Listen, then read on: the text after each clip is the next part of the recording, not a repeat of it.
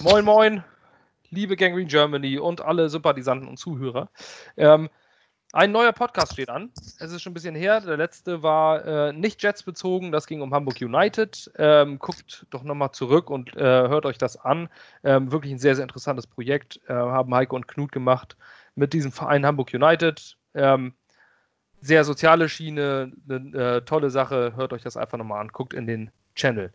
Ähm, erstmal begrüße ich Per. Moin. Moin, moin. Und auch wieder Felix. Huhu. Wunderschönen guten Abend.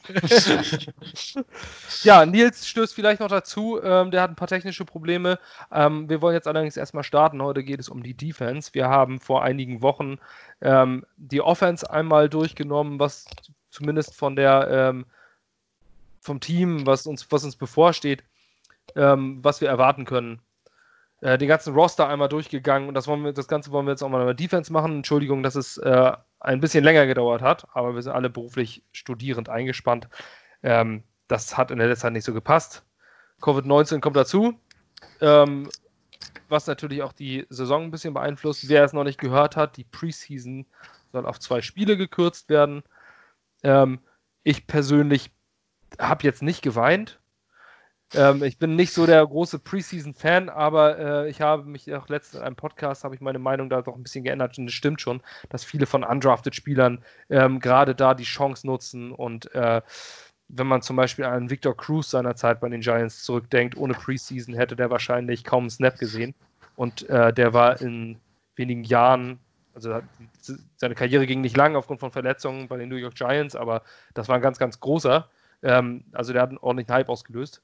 Robbie Anderson ist, ein, ist auch zum Beispiel ein Fall, der sich in der Preseason bewiesen hat und für uns doch einige Yards gemacht hat.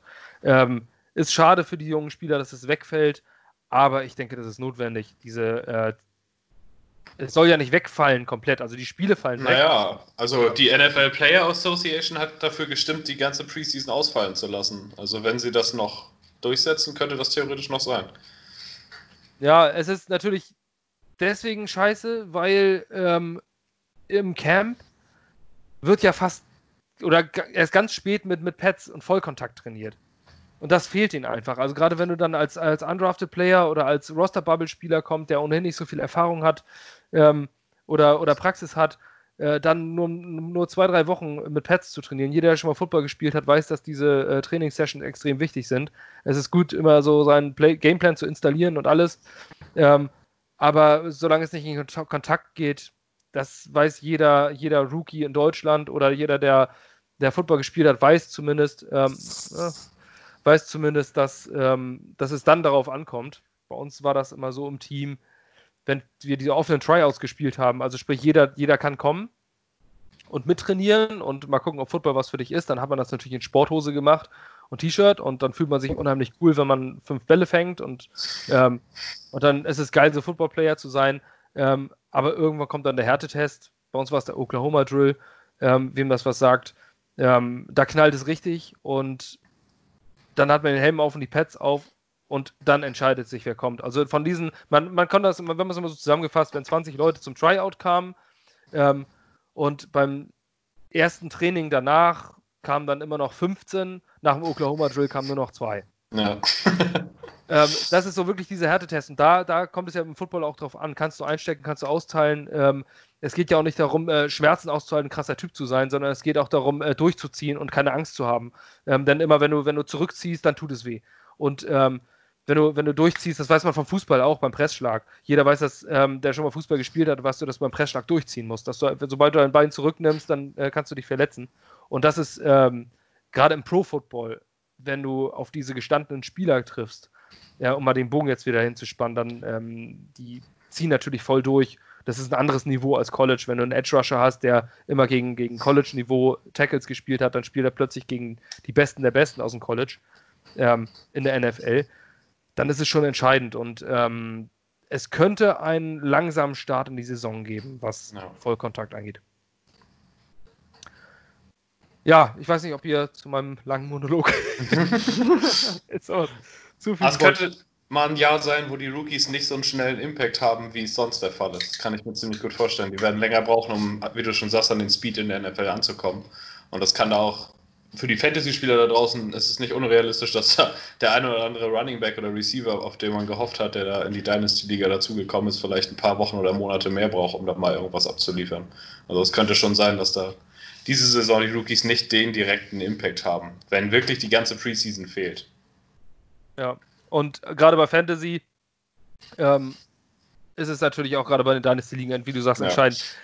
Wem man da draften soll, kann ich noch einmal kurz äh, unbezahlte Werbung machen für den, äh, für den, für den Draft Guide der Footballerei von Detti äh, unter anderem geschrieben, der ja bei uns auch schon Gast war, äh, als E-Book erhältlich, alle in deutscher Sprache. Wer sich für Fan Fantasy Football interessiert, guckt doch mal rein. Zumindest mal googeln, äh, Fantasy Football Guide von der Footballerei.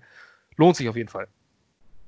So, wie spanne ich jetzt den Bogen von Werbung zur Defense? Die einzige Seite, die Werbung gemacht hat für die Jets letztes Jahr. Ja, genau. genau, die Unit, äh, warum die Jets nicht komplett untergegangen sind. Ähm, wir, deswegen gucken wir auch erstmal aufs letzte Jahr. Wir wollen uns um die Defense kümmern. Ähm, wir haben denselben Defensive Coordinator mit Greg Williams, was denke ich eine gute Sache ist. Ähm, in meinen Augen äh, hat er im ersten Jahr einen fantastischen Job gemacht mit dem ähm, Spielermaterial, was ihm zur Verfügung stand. Ähm, wo sind wir gelandet? Felix, hast du da Zahlen? Jetzt aus, wenn wir es aus dem Kopf machen. Äh, ich meine, ja. Rush Defense waren wir Zweiter, was äh, zugelassene Yards angeht. In der Passing Defense dafür, glaube ich, müsste ich jetzt lügen, 27. Und dann gab es insgesamt, waren wir 16 oder 17, was äh, Yards pro Spiel anging und 16 oder 17, bin ich mir gar nicht sicher, das vertausche ich sonst immer bei Points per Game, die wir zugelassen haben. Und gemessen daran, was wir hatten, also gerade auch in der Pass-Defense, muss man ja sagen, äh, wir hatten Truman Johnson, der hat äh, von, von einem meiner Lieblings-Jets-Analysten, äh, Michael Nanya, den LVP Award bekommen, den ähm, Least Valuable Player. Ähm, den Spencer Long Award, so hat er ihn genannt, fand ich eigentlich ganz witzig. äh, nee, das war wirklich Katastrophe. Und dann noch Daryl Roberts, der auch wirklich, wirklich sehr, sehr schlecht war. Ähm, und mussten dann komplett umstellen auf, auf Bless One Austin und, ähm, und Arthur Mollett auf äh, Late Round äh, Rookie und, äh, und Arthur Mollett ein undrafted Player, der ein Journeyman vorher. Damit äh, nicht letzter zu werden, ist schon, ist schon allerhand. Das ist ähm, bei den Verletzungen, die, also ich meine, wir hatten die meisten verlorenen Spiele durch Verletzungen.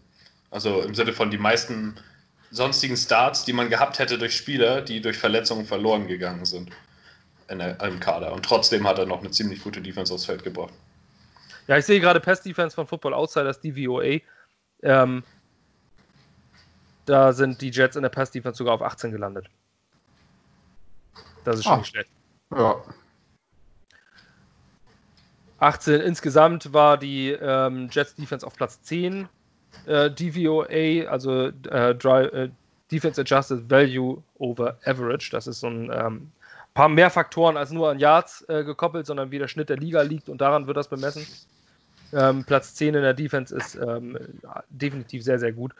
Ähm, bei in der Rush Defense auf Platz 2, auch dort, nicht nur von den äh, Zahlen, sondern, äh, sondern auch dort. Und ich habe nachher noch ein paar Zahlen dazu, wie beeindruckend die Rush Defense war. Ähm, wir haben nämlich in der Rush Defense äh, Moment, ich muss jetzt einmal kurz ein bisschen scrollen. Genau, in der Run Defense haben die Jets 3,34 Yards pro Laufversuch ähm, zugelassen. Das war das zweitbeste, nur hinter den, Buff, äh, nur hinter den Tampa, Tampa Bay Buccaneers mit 3,26. Die von den Jets 3,34 Yards pro Lauf zugelassenen sind deswegen so unglaublich gut, weil der Ligadurchschnitt bei 4,32 lag. Das sind 0,98, also fast ein Yard pro Laufversuch weniger als der Schnitt in der Liga. Ähm, und das mit, mit dem Fehlen von CJ Mosley und Avery Williamson. Gerade die Inside Linebacker sind für, Lauf, äh, für eine Laufverteidigung auch elementar wichtig. Die müssen die Gaps schließen, die die Defensive Line, die Defensive Line ist ja von Manpower schon, äh, schon automatisch unterlegen gegenüber der Offensive Line. Meistens hast du ja nur in Goal-Line-Situationen wirklich fünf Leute auf der Defensive Line stehen. Ähm, und dann sind die Inside Linebacker müssen natürlich in die Gaps rein und diesen Lauf äh, unterbinden. Ich denke, da waren wir, gerade was diese Zahlen beweisen, ist auch wie gut wir waren. Das war ähm, nur in den Miss Tackles der Linebacker waren wir ähm, relativ weit unten. Ist aber nicht weiter dramatisch, wenn man überlegt, dass Vierter, Fünfter und Sechster äh, Linebacker dort standen. Dann wundert einen das nicht, warum man auf Platz 28 liegt, was die äh, Miss Tackles angeht. Ähm, und gerade, ich meine, jetzt kommen CJ Mosley und Avery Williams zurück, da gehen wir nachher auch nochmal noch mal ein bisschen näher drauf ein. Ähm, es war das Ding, also es war auch in der Geschichte der Jets war dies die drittbeste Zahl, was, Was, ich, Laufverteidigung angeht. Was man dazu auch noch sagen muss, dass wir auch gegen durchaus laufstarke Mannschaften gespielt haben. Buffalo, dann Cleveland mit äh, Chubb und, na gut, Hunt war damals noch nicht spielberechtigt. Äh, Elliott ist gegen uns gelaufen, Barclay, Fournette, äh, äh, äh, Stimmt, Baltimore- Saquon Barkley sogar, Saquon Barkley sogar nur einen einzigen Yard in dem Ja, Spiel. stimmt. Baltimore ist gegen uns gelaufen, also äh, äh, waren, war, war kein Fallobst. Nee, definitiv nicht. Also da ähm, lag die, äh, ja, das Sprichwort ist mir entfallen, aber auf jeden Fall war da irgendwo anders das Problem. Und ähm, das war nämlich eindeutig die Offense, das wissen wir alle. Aber man kann trotzdem, wir wollen hier bei der Defense bleiben und ähm, wenn man überlegt, die Run-Defense war wirklich historisch gut. Die drittbeste in der Jets-Geschichte. Mal Seit, ähm, immerhin seit 1963. Das ist ja nun schon eine relativ lange Zeit. Ähm, und das mit den Spielern, da war zum Beispiel auch ein Spieler wie Kyle Phillips, der undrafted war, ähm, der dort reingesprungen ist. Ich gebe diesen Credit jetzt einfach mal, zumal wir auch einen First-Round-Pick hatten, einen Third-Overall-Pick mit Quinlan Williams, der eher etwas blass geblieben ist. Ähm, ich gehe jetzt mal davon aus, dass man diesen ganzen Credit Greg Williams zuschieben kann. Zumindest würde ich das machen. Das war einfach beeindruckend gut, was er aus dem Material herausgeholt hat. Ähm, wo ich dazu kommen würde, was erwartet ihr? Werden wir besser oder schlechter als letztes Jahr in der Defense? Das hängt halt auch stark von den Gegnern ab. Also nicht, dass die Defense ist ja grundsätzlich immer eher davon abhängig, was die Offense macht, die gegen sie spielt. Man kann das natürlich gewissermaßen immer einschränken und auch gute Defense spielen, aber wenn man sich den Spielplan anguckt, den wir nächstes Jahr haben, ist das nochmal eine Ecke härter als das, was wir jetzt letztes Jahr gespielt haben.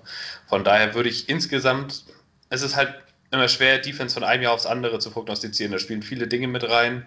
Ähm, teilweise auch ein bisschen Glück. Ist natürlich auch eine Frage, was du da für Matchups hast. Ist da jemand verletzt, was auch immer. Ähm, ja, es kommt drauf an. Ich würde aber sagen, da Greg Williams ja immer noch da ist und er ein weiteres Jahr hat, mit seinem System zu arbeiten, die Spieler kennen sein Playbook besser, wissen, worauf er Wert legt, was er gerne machen möchte. Das wird schon dafür sorgen, dass er auf jeden Fall, dass die Gruppe nicht massiv schlechter wird. Das kann ich mir eigentlich nicht vorstellen. Er ist als Defense-Koordinator sehr erfahren, hat schon viele Units geführt, hat dabei meistens Erfolg gehabt. Ähm, und es kommen ja auch wichtige Spieler wieder, gerade CJ Mosley, Avery Williamson, die wieder da sein werden. Von daher ist es genügend Qualität da, aber wenn ich mir dann den Spielplan des nächsten Jahres angucke, würde ich sagen, also wirklich besser kann ich mir eigentlich nicht vorstellen, was die reinen Zahlen angeht. Eine gute Run-Defense werden wir wahrscheinlich wieder haben. Wir haben nach wie vor eine qualitativ hochwertige Defensive Line. Ähm, das System passt, die Linebacker sind gut, da gehe ich eigentlich nicht davon aus. Aber die Pass-Defense mit unserem nicht vorhandenen Edge-Rush und den Outside-Cornerbacks, die immer noch ein Fragezeichen sind. Und dann eben die Frage, ist Jamal äh, Adams am Ende überhaupt da oder nicht, als der größte Impact-Player der gesamten Defense. Und daher würde ich sagen, wenn man das wiederholen kann statistisch, wäre das kein schlechtes Jahr bei den Gegnern, die wir haben werden. Felix, erwartest du noch einen Anstieg oder, äh, oder einen Fall? Oder? Ähm, Ich glaube, personaltechnisch äh, werden wir uns verbessern. Ähm, also da sind wir, glaube ich, auf dem richtigen Weg, gerade was die Cornerbacks, die Cornerback-Situation angeht, könnte ich mir vorstellen, dass es dann eine Überraschung geben könnte, zumindest in der persönlichen Entwicklung der Spieler. Ich bin aber auch bei Per, dass ich nicht glaube, dass sich das unbedingt zahlentechnisch belegen lässt, einfach aufgrund des Spielplans. Ähm, ja, ich wäre aber schon zufrieden, wenn wir es wieder schaffen würden, eine Top 12, Top 15 ähm, Defense insgesamt allround aufs Feld zu bringen, dann würde ich das schon als Erfolg sehen und mindestens als Niveau gehalten, selbst wenn die Platzierung im Endeffekt dann äh, ein bisschen äh, schlechter ist als den Platz 10, den wir im Jahr 2019 hatten. Ja, ich sag mal, es bringt ja auch nichts, wenn du, äh, wenn du eine statistisch tolle Defense hast und sie jedes Mal ähm, kurz vor Ende, beim, wenn du zu vier Punkte zurückliegst, dann äh, den 30-Yard-Lauf zulässt. Ähm, dann bringt dir das auch nichts, wenn du am Ende Platz 1 in der Rush-Defense bist, wenn du dadurch zwei, drei Spiele verlierst. Das ist ja auch alles Situational Awareness, wie man es so gerne nennt. Ähm, Jetzt würde ich sagen, wir gehen erstmal den, den, den Roster durch und danach ähm, gucken wir uns an, wo sind wir besser geworden, wo sind wir schlechter geworden. Ähm, die größten Additions haben wir eigentlich in der Defense ja nicht gehabt. Also es ging ja eigentlich in der Offseason mehr um die ähm, mehr um die Offense. Eigentlich in allem, Offensive Line etc. Ähm, in der Defense hat sich jetzt zumindest nicht das Gesicht verändert, würde ich sagen. Äh, wir haben natürlich ein paar Additions.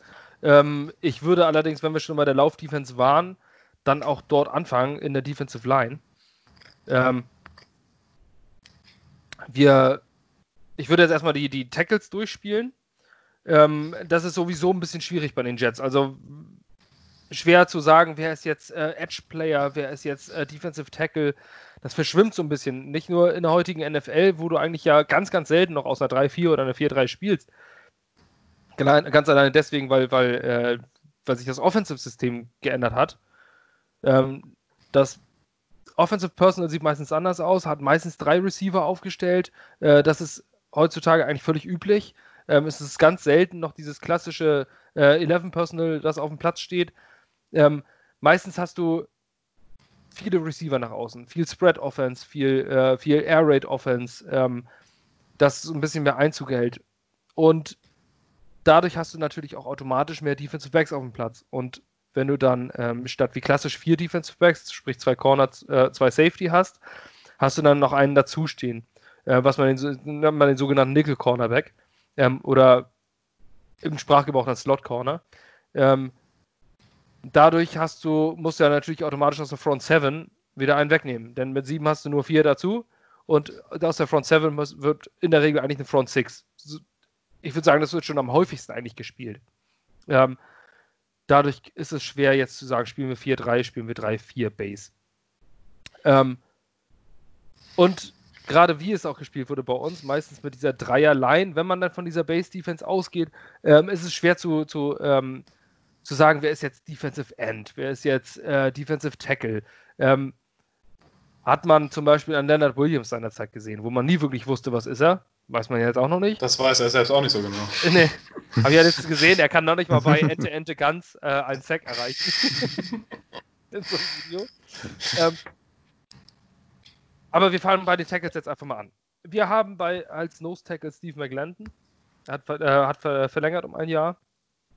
Haben äh, Foley Fatukasi und dann ein bisschen Bottom of the Roster Dominic Davis und Sterling Johnson, die denke ich eher Longshots für den Kader sind. Dann haben wir weiterhin Henry Anderson, hat einen größeren Vertrag von Mike McKagan bekommen, ist letztes Jahr blass geblieben, das Jahr davor war er relativ stark. Ähm, ein Nathan Shepard in, ähm, also haltet mich einfach auf, wenn ihr zu dem einzelnen Spieler was sagen wollt. Ähm, bevor ich sie jetzt alle durchgehe, ich meine, die Namen bringen wahrscheinlich, wenn wir jetzt, alles runterraten, sowieso nicht so viel. Würde ich sagen, gehen wir jetzt erstmal ein paar auf die Keyplayer ein. Steve McGlandon ist für mich zum Beispiel so ein Keyplayer, ein äh, lange underrated Player. Ähm, per, siehst du das auch so und was bringt er mit? Er ist auf jeden Fall ein Teamleader. Das äh, ist ja jetzt schon eigentlich seit er bei uns da ist. Das merkt man auch immer wieder im Huddle. Ist er nach, zusammen mit Jamal Adams eigentlich immer einer derjenigen, der da der Wortführer ist der, auf der äh, Defense-Seite. Ähm, und er liefert seine Leistung ab. Er spielt Nose Tackle. Bei uns bedeutet das in der Regel, dass er auf einer oder der anderen Seite vom Center aufgestellt ist und da ein oder zwei Gaps als Aufgabe hat, um entweder gegen den Lauf oder gegen den Pass zu arbeiten. Es ist eben bei uns taktisch auch so, dass wir häufig drei da stehen haben, die dann aber nicht auf den gleichen Lücken stehen, sondern manchmal auf der einen Schulter des Tackles, dann über dem Guard, dann zwischen Guard und äh, Nose Tackle deswegen kann man sich das auch, also deswegen, wie du schon sagst, verschwimmt das so ein bisschen bei uns und deswegen hat da jeder mehrere Aufgaben. Aber McLendon ist eigentlich immer der Anker in der Mitte, der das zusammenhält. Zumindest bei den Early Downs ist er eigentlich auch immer auf dem Feld. Ähm, ist dann dafür verantwortlich, das anzuweisen, mehr oder weniger, wie sich das aufstellt mit den drei, vier Leuten, die neben ihm stehen. Und da ist er eigentlich seit Jahren ziemlich gut. Er ist, ich weiß jetzt nicht, ich habe jetzt nicht im Kopf, wie viele Tackles for Loss oder Sacks er letzte Saison gerade gemacht hat. Aber trotz seines Alters ist er da immer noch auf einem starken Niveau. Das hat man ja auch in der NFL in den letzten Jahren eigentlich gesehen. Klassische große Nose-Tackle, wie er es sind, die können auch bis in die mittleren 30er spielen, ohne da einen großen Leistungsabfall zu haben. Äh, und da ist er bei uns seit Jahren ein Leistungsträger, der auch nicht viel äh, Cap-Space mitnimmt, der nach wie vor immer noch einen ziemlich kleinen Vertrag für so einen äh, Veteran, der so lange dabei ist. Und ist auch nach wie vor eigentlich unverzichtbar, selbst wenn er am dritten Down häufiger mal rausgeht. Aber die Rolle, die er bei uns spielt, macht eigentlich seit er da ist ziemlich gut. Und das erwarte ich auch nächstes Jahr immer noch so. Ja, ich bin mit ihm auch sehr zufrieden. Also gerade diese Liedergeschichte, deswegen war ich ja sehr froh, äh, dass er den Vertrag verlängert hat. Ich, also ich habe so einige Interviews von ihm gesehen, wenn er was gesagt hat, das war schon, äh, da hing man an die Lippen, da hat man einfach zugehört. Ähm, der ist ja auch nicht erst seit gestern in der Liga. Ähm, aber ich sehe jetzt hier nicht, wann er. Ah, undrafted 2009. Steelers, genau. Ähm, 2,83 Millionen bekommt er. Das ist äh, noch sehr, sehr wenig. Ähm, der nächste Defensive Tackle, ähm, zu dem ich ist Fole, Fole Fatukasi, einer der, der Überraschungen für mich von der letzten, ja. aus der letzten Saison. Ja. Ähm, Foli Fatukasi in der sechsten Runde gedraftet, äh, 2018 von Mike McHagnon. Man hat ihn kaum auf dem Zettel, man fand nur den Namen irgendwie ganz ulkig, Folorunso Fatukasi. ähm, er kennt ja, wahrscheinlich gemacht. auch. ja. er hat sich gemacht, oder äh, Felix? Ja, ich äh, gehe auch davon aus, dass McLendon und Williams ihren Platz sicher haben, aber dass Anderson etwas zittern könnte um seinen Stammplatz. Weil äh, Satukasi letzte Saison da wirklich einen riesigen Sprung gemacht hat im Vergleich zum ähm, Rookie hier. Und wenn der eine ähnliche Entwicklung äh, ne, weiter nimmt, könnte ich davon oder gehe ich fast davon aus, dass wir zur Mitte der Saison Williams McLennan und Fatukasi als äh, ja, Starter, als häufige Starter dann sehen. Obwohl ich irgendwie gelesen habe, dass Williams ja auch nur 46 Prozent oder so der Snaps gespielt hat in der ja. letzten Saison. Also auch kein Fulltime-Starter war. Bin mal gespannt, wie da in der nächsten Saison die Rotation aussieht. Also bei Fatukasi äh, würde ich, der ist für mich so mein persönlicher Breakout-Kandidat fürs nächste Jahr in der Defensive Line. Also er hatte ja schon eine ziemliche Leistungssteigerung letztes Jahr, aber die Ansätze, die er gezeigt hat, waren schon sehr vielversprechend. Er hat sowohl Pass Rush als auch im Run-Stop eine Menge gezeigt. Und er ist halt auch jemand, den man als Fan auch gut unterstützen kann. Er ist ein Local Kid, kommt aus New York bei Yukon äh, auf dem College gewesen, hat da, meine ich, auch mal gesagt, dass er als Jets-Fan aufgewachsen ist und ist da jemand, ähm, wo man sich auf jeden Fall freuen kann, wenn der bei uns richtig durchstartet.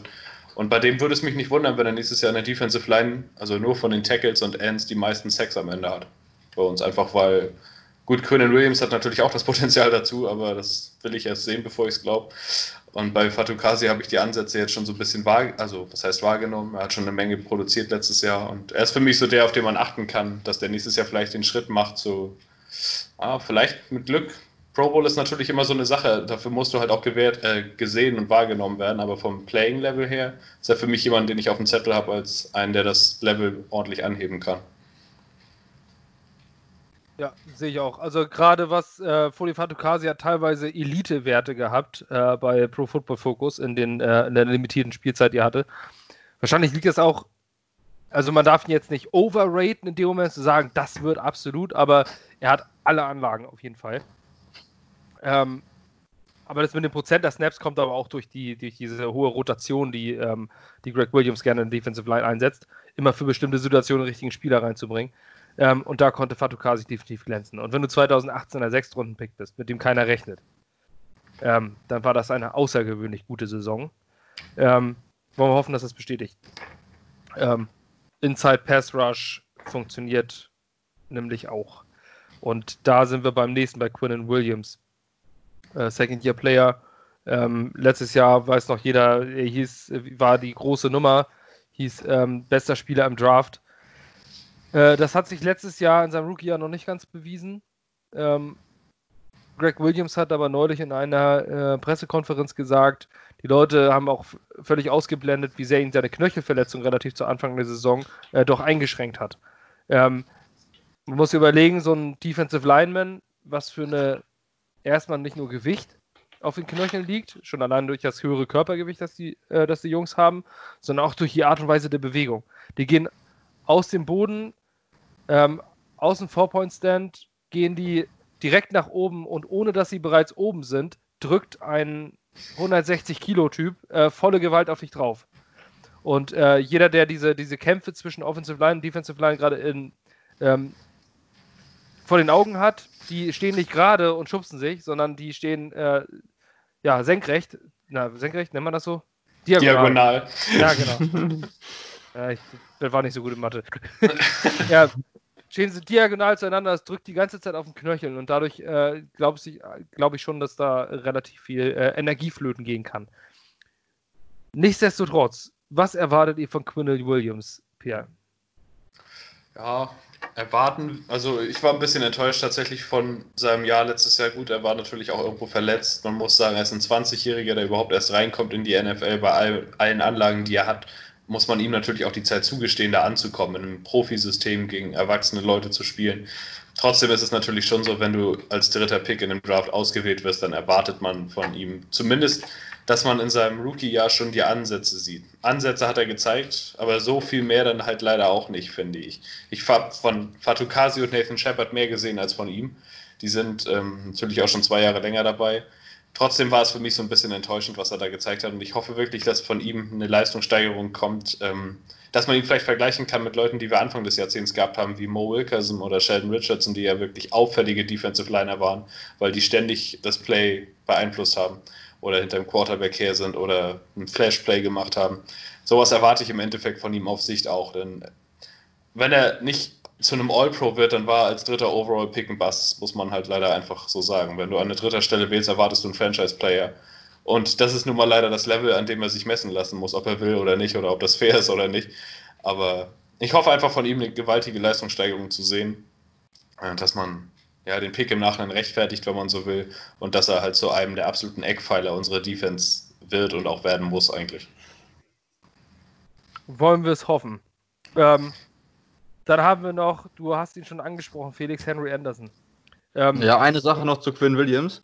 Ja. Ähm, ich, also ich kann verstehen, dass man enttäuscht war, gerade weil er im Vorfeld häufig mit Nick Bosa verglichen worden ist. Wer ist der bessere äh, Spieler im Draft. Unterschiedliche Spielertypen, aber von der Idee ja, her. Aber trotzdem ist er vorher, im, äh, vorher in vielen Berichten verglichen worden, beziehungsweise gefragt worden, wer ist besser. Und ähm, da ist ja auch schon häufig gesagt worden, dass ähm, Williams so etwas roh ist und vom Potenzial, vom physischen Potenzial halt unglaublich ähm, ja, viel erreichen kann. Und wenn ich mich richtig erinnere, ist er auch von jetzt auf gleich quasi so die Boards hochgeschnellt in seiner letzten College-Saison. Ähm, vielleicht ist das jetzt in der letzten Saison auch einfach so ein natürlicher Prozess gewesen, nach dieser von niemand kennt mich bis ich bin theoretisch ein Kandidat, an Nummer 1 zu gehen. Ähm, dass er da vielleicht einfach jetzt noch den nächsten Schritt dann macht und jetzt erstmal das, was er in dem Jahr alles gelernt hat, nochmal verarbeiten musste. Hoffen können wir es nur. Bei mir ist das Problem einfach, dass ich damals in dem Draft Josh Allen wollte, der von den Jaguars ein paar Picks später ausgewählt wurde und der als Rookie 8,5 oder 9 Sacks gemacht hat. Und dann hätten wir unseren Edge Rusher anstatt von dem Defensive Tackle, wo wir hoffen, dass er nicht wieder mit einer Handfeuerwaffe in den Flughafen läuft. Ja, die, das steht ja noch aus, ne? Ja, stimmt. Also eine Suspendierung von drei, vier Spielen würde ich jetzt nicht so unwahrscheinlich halten. Auch wenn er jetzt nicht irgendwie strafrechtlich groß am Ende noch belangt wird, aber die NFL ist da ja meistens, was sowas angeht, ihre eigene Justiz, wenn man so will. Ja, aber es kann natürlich auch sein, dass es nur zwei Spiele äh, werden. Das wäre zumindest wünschenswert. Ähm, so eine Knarre im Flugzeug, mein Gott. Hat doch jeder schon mal gemacht. kann man nicht ähm, Felix, kommen wir zu Henry Anderson. Ähm, glaubst du denn, äh, dass er überhaupt noch, also hat ja einen relativ großen Vertrag? Ja, aufgrund dessen wird er wahrscheinlich auch erstmal noch ähm, im Team bleiben. Auf jeden Fall gehe ich von aus. Vor allem jetzt auch da äh, durch ausbleibende Trainingscamps sich niemand anderes groß den Vordergrund spielen kann. Haben wir am Anfang kurz drüber gesprochen. Ähm, die Frage bei Anderson ist für mich, ich meine, eine Schulterverletzung hat er letztes Jahr gehabt, die ihn da ganz schön ausgebremst hat. Die Frage ist, wie die verheilt ist. Ähm, ich glaube, dass Anderson sowohl in der Passverteidigung als auch ähm, also im Pass Rush als auch im äh, Run Block, äh, Run Block, Run Stop ähm, durchaus das Zeug hat, ein solider Starter noch zu sein, wenn er hundertprozentig fit ist. Ähm, ob was ist, ist die Frage. Ich weiß jetzt gar nicht, wie viel ähm, Death Money würden wir denn haben, sollte viel man zu, mit. Viel zu viel. Also es würde nur ein Relief von anderthalb Millionen bringen, wenn wir ihn jetzt einfach entlassen. Sieben Millionen Dead Cap wären noch drin. Das Einzige wäre halt ein Trade von ihm gewesen. Dann hätte man den ganzen Cap wegbekommen, aber ich glaube, der Zug ist jetzt an diesem Punkt in der Offseason auch abgefahren. Also ich denke mal, dass Joe Douglas sich damit abgefunden hat in diese Saison. Was heißt abgefunden? Es ist jetzt ja nicht so, als wäre der sonst wie. Der ist nicht auf Tremaine Johnson-Level unterwegs mit seinem Vertrag oder mit seiner Leistung. Aber ich denke mal, dass Douglas damit einverstanden ist, ihn noch ein Jahr dabei zu haben als einen erfahrenen D-Liner und dann halt nächste Offseason sehen, was da passiert. Oder wenn sich irgendwo anders irgendwer verletzt und äh, ja. Anderson einen fitten Eindruck macht, dass man dann noch einen Mittelrunden-Pick, späten Mittelrunden-Pick irgendwie noch abstauben kann. Wollen wir es zumindest hoffen. Also wenn jemand diesen 8,3 Millionen äh, Vertrag überhaupt übernehmen möchte, dann aber auch nur, wenn du wirklich noch Cap Space hast und dir wirklich die Defensive Linemen fallen wie die Fliegen. Anders sehe ich keine Möglichkeit, äh, dass, dass irgendjemand für ihn tradet. Sein ähm, Problem ist halt auch, dass er sehr systemabhängig ist. Ne? Also wir haben ihn ja geholt, als wir eine richtige Base 3-4 mit Todd Bowles gespielt haben, wo er die ganze Zeit auf der Außenschulter des Guards spielt. Das ist eigentlich das Einzige, was er wirklich kann. Also das heißt, wo er richtig einsetzbar ist in der D-Line. Und Auf zu den Bucks.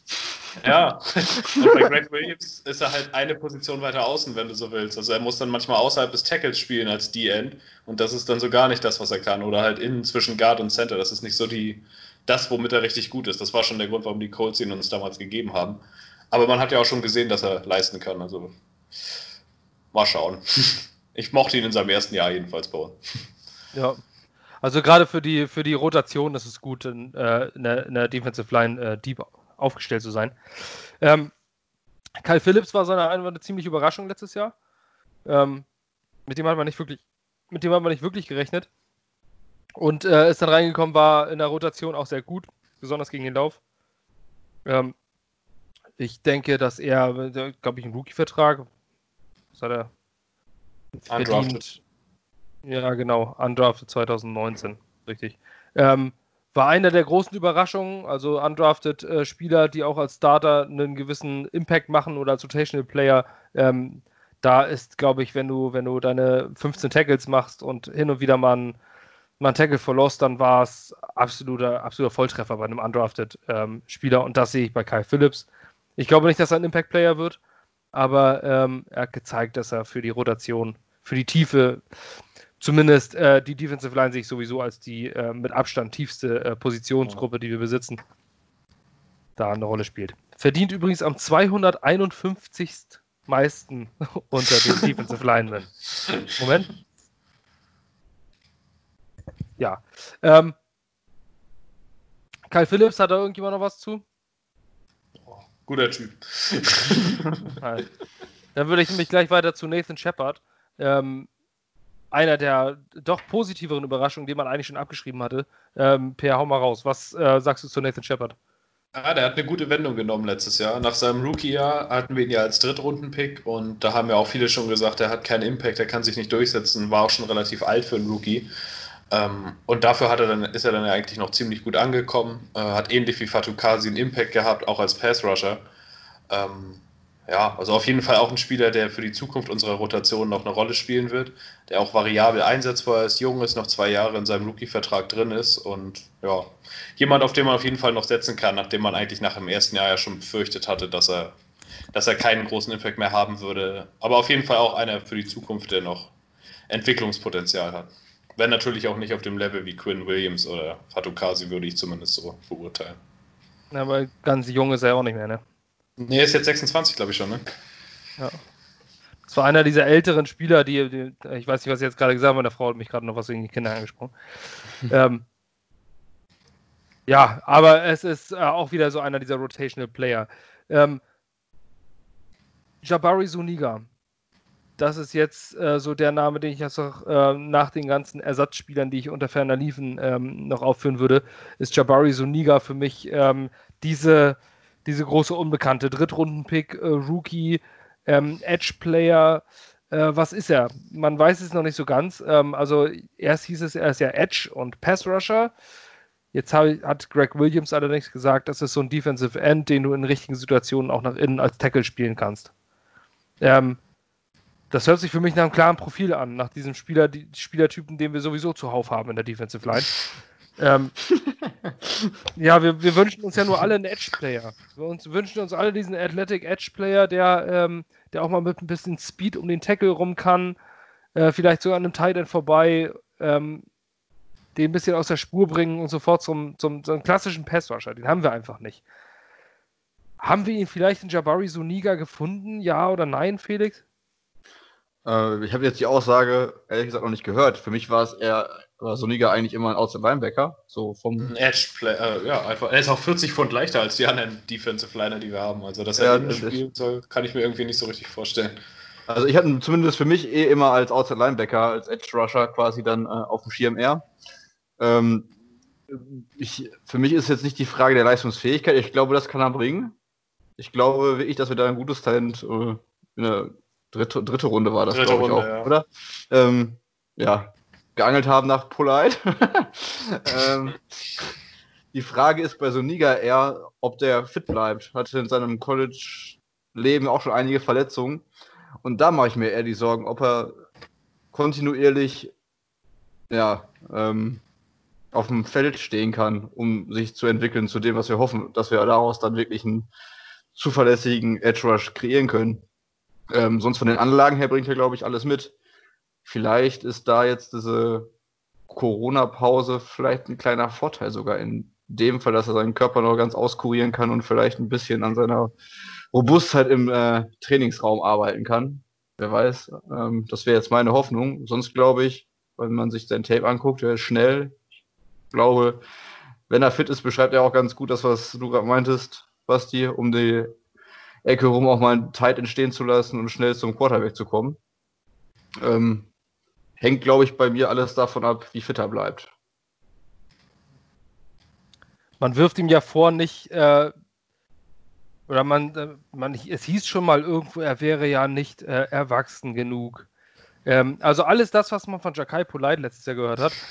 Interessanterweise waren Jakai Polite und Jabari Suniga auch Teampartner bei den Florida Gators, haben zusammen auch dort gespielt, auf jeweils der anderen Seite. Und ich glaube, dass äh, viel von diesem äh, Jakai Polite äh, ihm einfach angeheftet wird, weil er auch einen äh, exotischen Namen hat und auch bei der Florida Gators ge äh, Edge gespielt hat. Da sind natürlich ein paar Parallelen. Aber es sind nochmal zwei verschiedene Menschen. Das finde ich ein bisschen unfair. Ähm, hast du schon was von ihm gesehen, Per? Oder erwartest du was von ihm? Ja, also er war mein, äh, beim Draft mein absoluter Wunschspieler, den ich für die Edge-Position eigentlich haben wollte, den ich auch bei mir bei den Draft Crushes mit aufgeführt habe. Ähm, seine besten, sein bestes Tape hat er eigentlich als Outside Edge Rusher, wenn er um den Tackle rumkommt mit Speed und zum Quarterback durchkommt. Da hat er einen starken Antritt, äh, der sich auch aufs NFL-Level übertragen lässt, in meinen Augen. Also ganz anders als Polite, der eigentlich kein Speed Rusher gewesen ist, sondern auch ein paar Pfund schwerer gewesen ist und am Ende ja dann doch deutlich ein paar Pfund noch mehr schwerer, als er dann bei uns angekommen ist. Also ähm, ich kann vom Spielertyp her sind die beiden, finde ich, nicht so ganz zu vergleichen, auch wenn sie an der gleichen Uni gespielt haben.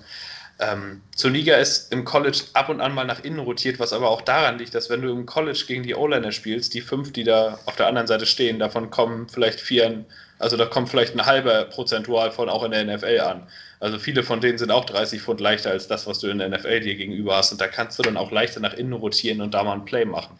Ob das in der NFL am Ende auch so ist, also in ein paar Sub-Situationen vielleicht, wenn wir wirklich nur mit ein paar ganz leichten Rushern spielen, wenn es eine offensichtliche Passsituation ist. Vielleicht hat sich Greg Williams da auch was gedacht oder was gesehen, dass man ihn auch gut irgendwie gegen Guard stellen kann oder so, dass er da Potenzial sieht. Aber grundsätzlich ist er für mich eher ein Defensive End, Edge Rusher. Outside Linebacker jetzt vielleicht nicht so, weil er das nicht gespielt hat. Also er ist, wenn er gekommen ist, mit der Hand auf dem Boden. Und das ist in der NFL eigentlich der einzige Unterschied zwischen den beiden Positionsbezeichnungen. Ähm, von daher, ich würde ihn eher zu den Edge-Spielern einsortieren. Und er ist da auch in meinen Augen die einzige Hoffnung, dass wir einen verbesserten Edge Rusher haben nächstes Jahr. Also wenn er am Ende weiter innen spielt, dann haben wir wirklich nur innen Pass Rush gefühlt. Ähm, ja, und das, äh, das ist nämlich auch das Problem, wo, wo ich jetzt gerne zu komme. Also wir können auch weiter aufführen, wer da, wer da noch ist. Es gibt noch einen Jordan Willis, ähm, der von Cincinnati gecuttet wurde, einen Bronson Kaufusi, der, den wir letztes Jahr ab und zu mal auf dem Platz gesehen haben, weil er spielen musste, hat jetzt aber auch nicht einen riesen Einfluss gehabt. Ein Jonathan Franklin Myers, den ich eigentlich überraschend gut fand, äh, wenn er dann auf dem Platz war und von dem ich doch auch noch einiges erwarte, ist jetzt allerdings nicht derjenige, ist eher ein Rotational Player. Ich glaube nicht, dass er irgendwann Starter in dieser Liga wird. War bei den Rams, meine ich, und wurde dort. Äh, Zwei Sex im Super Bowl. Ja, er. genau. Ja, also er, Aus, äh, er oder anderthalb. Ja. Aber er ist, hat, ist, einfach nicht dieser, hat einfach nicht diesen Motor, dass er, dass er dauerhaft in der Defensive Line ähm, Impact hat. Dann gibt es noch den Corbin Kaufusi, das ist der Bruder von Bronson Kaufusi. Ähm, Bronson und Corbin, also die Eltern waren auch irgendwie ganz nett. Aber du hattest den Schwenk schon gemacht zu den Edge-Playern, wo wir ja schon zu Niger waren. Ähm, der größte Hinkefuß, den diese Defense hat in meinen Augen, äh, nicht nur in meinen, sondern ich glaube ligaweit, denn einen Edge-Player wollten wir dringend haben, wir haben ihn immer noch nicht. Ähm, ich bin ganz froh darüber, dass wir Jordan Jenkins zurückhaben, dass er für, ich habe wirklich gedacht, dass er absahnt in der Free Agency, wenn man sich letztes Jahr Preston Williams angeguckt hat, ähm, der Preston auf einem ähnlichen Niveau war, äh, Preston Smith, genau, äh, der auf einem ähnlichen Niveau war wie Jordan Jenkins ähm, vor dieser Free Agency. Ähm, und Jonathan, äh, Jordan Jenkins hat letztes Jahr 8 Sacks rausgehauen, äh, war der beste Edge Rusher bei den Jets. Ähm, und 8 Sacks führen durchaus in dieser Liga, wo der Edge Rush ganz, ganz groß geschrieben wird, auch mal dazu, dass du fett absahnst. Ist nicht passiert. Er hat einen Einjahresvertrag unterschrieben für 4 Millionen, meine ich. 3,8, äh, glaube ich. Aber, ja. Also, er, also ja, er sehr günstig. Noch, er setzt nochmal auf sich selbst. Äh, es sei denn, äh, der Markt war überhaupt gar nicht anders vorhanden. Ich bin froh, dass er zurück ist. Ich mag Jordan Jenkins, aber er ist ein Power Rusher. Ähm, er ist ein Strongside Linebacker-Typ und nicht der klassische Pass-Rusher, der jetzt, ähm, der jetzt mit, äh, mit Athletik punktet, sondern er geht eher in Vollkontakt und versucht, den Gegner aus dem Weg zu schieben. Ähm, das macht er gut, aber das macht ihn halt nicht zum klassischen Edge-Player. Ähm, ist aber mit Abstand der Beste, denn auf der anderen Seite, wenn ich hier auf einer aktuellen Depth-Chart stehe, steht Harvey Langi. Heilige Scheiße. Legende. ja, Edge, wir haben letztes Jahr schon den Quarterback einfach nicht zu Fall bringen können. Ähm, Glaubst du, dass es besser wird, Felix? Nee, also ich kann, also ich glaube es wirklich nicht. Wenn müsste so Niga direkt einschlagen, aber jetzt von äh, der Seite aus glaube ich nicht, dass es besser wird. Also ich bin auch sehr froh, dass Jenkins wieder da ist. Ich äh, hätte sogar eigentlich gehofft, dass wir ihn nochmal für zwei Jahre binden können, statt nur für dieses eine Jahr. Ähm, aber in Bezug jetzt auf die Corona-Unvorhersehbarkeit, wie nächstes Jahr dann äh, ja, äh, Cap Space und alles aussieht, weiß man ja alles nicht. Ähm, vielleicht gibt es dann sogar nochmal die Möglichkeit, nochmal für ein Jahr zu verlängern. Ähm, ich glaube trotzdem nicht daran, dass wir ein, dass wir viel mehr Zahlen auflegen, was jetzt äh, Sex über die Edge-Position angeht, als ähm, in der letzten Saison. Also ich glaube, da muss äh, ja, müssen wir wieder kreativ sein, was Blitzpaket und alles angeht, um dann zum äh, gegnerischen Quarterback zu kommen. Ja, Jordan Jenkins, meinst du, dass er ähm, seine Zahl wieder erreichen kann, Per? Die 8 Sacks von letztem Jahr. Oh, 8 Sacks hört sich, hört sich viel an eigentlich. Also so in Erinnerung hat man die irgendwie gefühlt gar nicht so. Aber er ist für mich, äh, ich mag ihn als Spieler auch total. Ich freue mich auch, dass er wieder da ist. Aber er, ist, er darf halt nicht der beste Edge Rusher einer Front Seven sein. Wenn er der zweite ist, so ein bisschen wie wir es Anfang de, des Jahrzehnts mit Brian Thomas hatten, für die, die sich an den noch erinnern, der gut darin ist, den Edge zu setten, äh, dann irgendwie mal durchzupowern, als Trailer den Sack einzusammeln, weil er seinen Mann nach meinetwegen zweieinhalb Sekunden erst geschlagen hat, aber dann ankommt und den Clear-Up-Sack macht. Für sowas ist er total in Ordnung und da hat er auch bei uns seine 8 Sacks im Endeffekt mit gesammelt. Ähm, aber besser wäre es halt, wenn man auf der anderen Seite halt noch diesen großen Athleten damit hat, der für ihn vielleicht auch nochmal Räume freimacht, weil es ist ja dann wahrscheinlich tatsächlich so, wenn da ein Offense-Coordinator für uns plant, dann hat er erstmal Jamal Adams auf dem Zettel stehen als Edge Rusher und dann Jordan Jenkins als den zweiten Typ, den er dann aber wahrscheinlich auch ab und an nochmal ein Double Team setzt. Und ähm, es ist möglich, dass er die 8 Sacks am Ende wieder hat, aber es, wenn, dann werden sie wahrscheinlich genauso unauffällig sein, wie es letztes Jahr der Fall gewesen ist und nicht so, dass er mal bei einem dritten und zehn durchballert und nach anderthalb Sekunden den Quarterback runterbringt, weil das ist er nicht. Das ist nicht sein Spiel und das ist auch ähm, das, was uns fehlt im Endeffekt auf der anderen Seite. Und daher, also auch wenn er die 8 Sacks am Ende macht, werden sie wahrscheinlich relativ wirkungsfrei, ist natürlich blöd gesagt, aber nicht den Einschlag haben, wie es ähm, vielleicht 8 Sacks von Preston Smith haben, der halt vom Typ her ein Pass Rusher ist. Auch ein explosiver Typ. Und das fehlt uns auf der anderen Seite halt einfach. Ja, denn ähm, wie wir schon gesagt haben, steht auf der anderen Seite zumindest bei Orlets, ich sehe ihn eher als Inside Linebacker, aber trotzdem steht dort Harvey Lengi, ähm, Frankie Louvu. ja. Basham noch. Ja, Terrell Basham ist für mich einer der, äh, der Spieler, die vielleicht so ein Rotational Player, ich sehe ihn auch nicht als Starter, aber die ich underrated finde. Er war ein Drittrunden-Pick vor zwei, drei Jahren. Ähm, und ähm, ist zu den Jets gekommen, nachdem er entlassen wurde in Indianapolis. Ähm, Ich fand ihn gut. Er hat mir gut gefallen. Ähm, man kann von ihm auf jeden Fall eine Steigerung erwarten. Also zumindest ist das so ein Spieler, der in der Rotation dafür sorgen könnte, dass er vielleicht auch mal 4, 5, 6 auf dem Zettel hat. Würde mich nicht wundern. Ich äh, mag ihn gerne spielen sehen. Ähm, ja, da sind da BJ Bello. ja. Wyatt Ray. Noch. Genau. Frankie Louvu, der ja auch, ja. Den glaube ich irgendwie noch. Den mag, mag ich von seiner ersten Preseason, wo er bei uns so richtig mit Energie und so gespielt hat und sich seinen Weg in den Kader gebahnt hat, aber er ist halt auch eher ein Rotational Edge Player, also auch niemand, wo du jetzt erwarten kannst, dass der aus dem Nirgendwo plötzlich 16 Sex raushaut. Das nee. nun nicht. Aber dann, wie du schon gesagt hast, Bryce Huff, athletisch, was bringt er mit? Er ist undrafted, Per. Ähm, ein richtiger Pass-Rusher-Typ auf jeden Fall. Also ein Speed-Rusher, der über die Außenseite kommt und eigentlich im Grunde nur einen Move hat, nämlich den. Er hat keine großen Counter-Moves irgendwie Inside oder so, dafür war er auch ein bisschen zu leicht. Er kommt in die NFL, meine ich. Mit, also beim Combine hat er, glaube ich, 229 Pfund gewogen, was manche Receiver wiegen. Also ein ziemlich schmächtiger Typ. Ähm, aber er kommt mit seiner Geschwindigkeit über außen und war bei Memphis äh, am College, meine ich sogar der All-Time-Sack-Leader seines Colleges. Und das ist jetzt nicht unbedingt das kleinste, also das ist schon First Division. Und er hatte bei vielen äh, Day 3 Grade, also draftable. Mal ganz kurz, ihr müsst euch ja mal, ich muss einmal kurz meinen Kindern gute Nacht sagen. Ich bin gleich wieder da. Ähm, also Bryce Huff ist zumindest jemand, den man als Sleeper noch irgendwie auf dem Zettel haben kann. Aber wahrscheinlich auch eher, weil wir sonst keine Edge Rusher haben. Also wäre der jetzt bei einem anderen Team reingekommen, ist es gut möglich, dass man den nicht weiter auf dem Zettel hätte. Aber also ich kann mir zumindest vorstellen, dass er ähnlich wie Frankie Louvu vor ein paar Jahren reinkommt und dann vielleicht sogar zwei, drei Sacks liefert. Also ja. im Endeffekt werden wir es auf Edge über, über die Gruppe regeln müssen. Aber wenn der Huff ähm, Alltime Leader ist und äh, ja quasi ähm, auf einer schon in Division 1 College gespielt hat, weißt du, Per, warum der nicht gedraftet worden ist? Warum der quasi durchgefallen ist durchs Roster, Raster? Einmal, weil er nicht die Mega-Athletik beim Combine gezeigt hat, von denen vielen das gehofft haben, und dann eben, weil er echt ein leichter Typ ist für einen Edge Rusher. Also es ist halt jemand, wenn die Offense sich entscheiden würde, über die Seite gerade mal zu laufen, auf der er steht und da vielleicht nicht unbedingt noch einen Helpside-Linebacker hinter sich stehen hat oder irgendwas, dann kann er den Run nicht stoppen. Das ist nicht seine Kernfunktionalität, dafür ist er zu leicht und es fehlen ihm eben komplett Secondary Moves, zumindest war auf dem Tape da nicht zu sehen. Wenn er mit seinem Speed Move nach außen nicht erfolgreich war, also wenn der Tackle das gepickt hat, dann war es der Snap für ihn im Grunde vorbei. Er hatte keine, nicht die Handarbeit, um da noch groß irgendwie dran vorbeizukommen, irgendwas. Also so ein bisschen Typ One-Trick-Pony, aber halt auch jemand, der den einen Trick, den er hatte, zumindest im College ziemlich gut drauf hatte. Und wenn sich das in die NFL übersetzen kann, wäre das vielleicht jemand, der mit dieser einen Aktion ab und an mal einen Check für uns mit einstreut.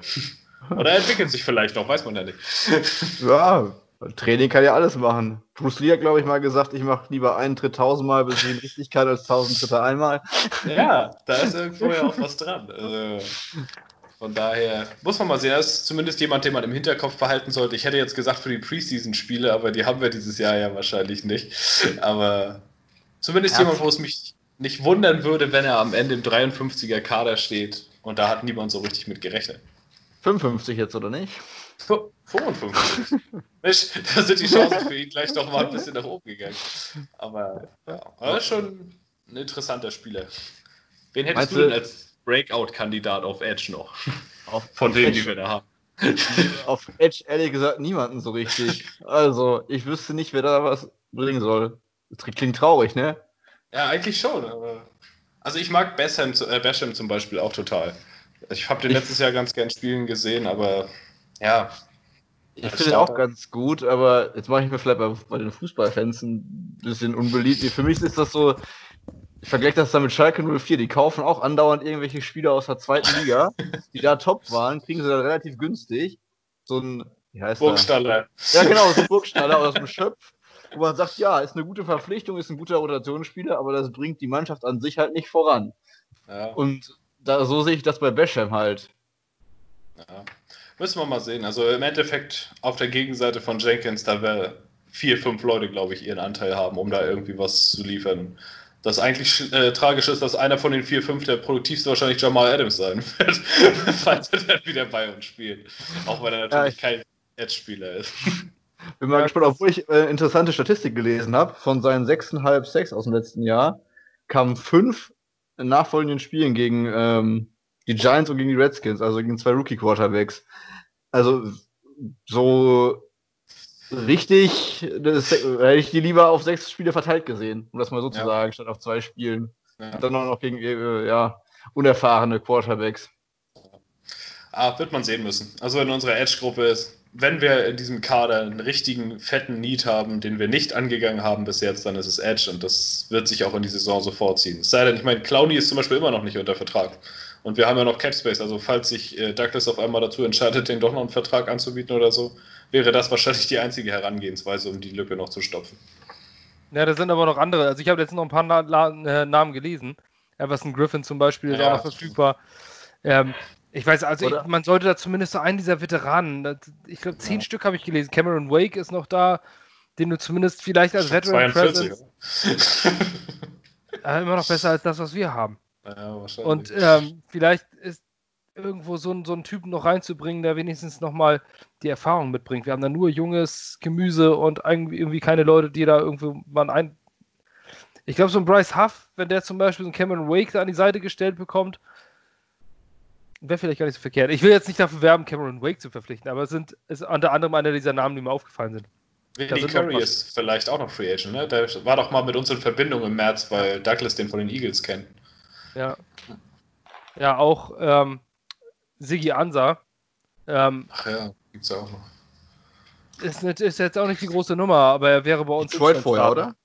Und Seattle, nur da hat er dann gar nicht mehr gut Ach. gespielt. Ja, genau, weil da war das Tandem mit Jadavion Clowney, wo sie gedacht haben, die äh, Seahawks in ihrer Manier, wir haben wieder die beste Defense aller Zeiten. Das hat aber nicht so gut hingehauen mit den beiden. Tandem in die falsche Richtung. Ja, genau. Tandem, wo wo die Reife, wo die Kette leider abgefallen war. Ähm, das haben wir da relativ deutlich gemerkt. Ähm, aber Sigi Ansa ist, wäre bei uns Instant Starter auf Edge.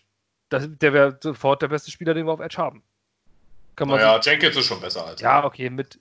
Aber zumindest hätte man dann äh, ein Duo und das fehlt uns momentan. Aber gut. Ähm, dafür kommen wir von Mör zu Yeah und zwar zu den Inside Linebackern. Ähm, meine Lieblingspositionsgruppe bei den Jets derzeit, denn dort haben wir die illustren Namen CJ Mosley und Avery Williamson mit jede Menge Depth. Aber erstmal wollen wir zu den beiden zurückkommen. Avery Williamson war letztes Jahr, also Avery Williamson und CJ Mosley haben von 32 Spielen, wenn man jeweils beide zusammenrechnet, nur zwei machen können. Und das war zweimal CJ Mosley, einmal Und nicht ein halbes, halbes Spiel gesund und das zweite Spiel verletzt. Avery Williamson war, hat sich in der Preseason eine vermeidbare Verletzung zugezogen, weil er noch zu lange auf dem Platz stand. Ähm, bitter passiert beim Football. Ähm, Schuld, Schuldfrage stelle ich mir persönlich da nicht. Es ist halt eine Football-Sache, die, die einfach passiert. Kann auch im Training passieren. Und, Also- aber das Jahr zuvor war der eine absolute Granate für uns. Vorher auch schon bei den Titans. Und jetzt mit CJ Mosley, einen vierfachen All-Pro, ähm, der letztes Jahr, wenn man nur das Spiel gegen Buffalo sieht, das erste Spiel, schon gezeigt hat, was dieser Mann für einen Einfluss hat. Der war auf dem Platz und war die Defense. Ähm, der ist auf einem Niveau mit Bobby Wagner und Luke Kuechly in meinen Augen. Auch wenn Luke Kuechly und Bobby Wagner noch so ein kleines bisschen darüber waren. Aber wenn man die Top 3 Inside Linebacker nimmt, dann nimmt man diese drei Namen. Luke Kuechly ist nicht mehr da, deswegen spielt CJ Mosley sogar, um nicht mehr oder weniger als der beste Inside Linebacker der NFL zu sein.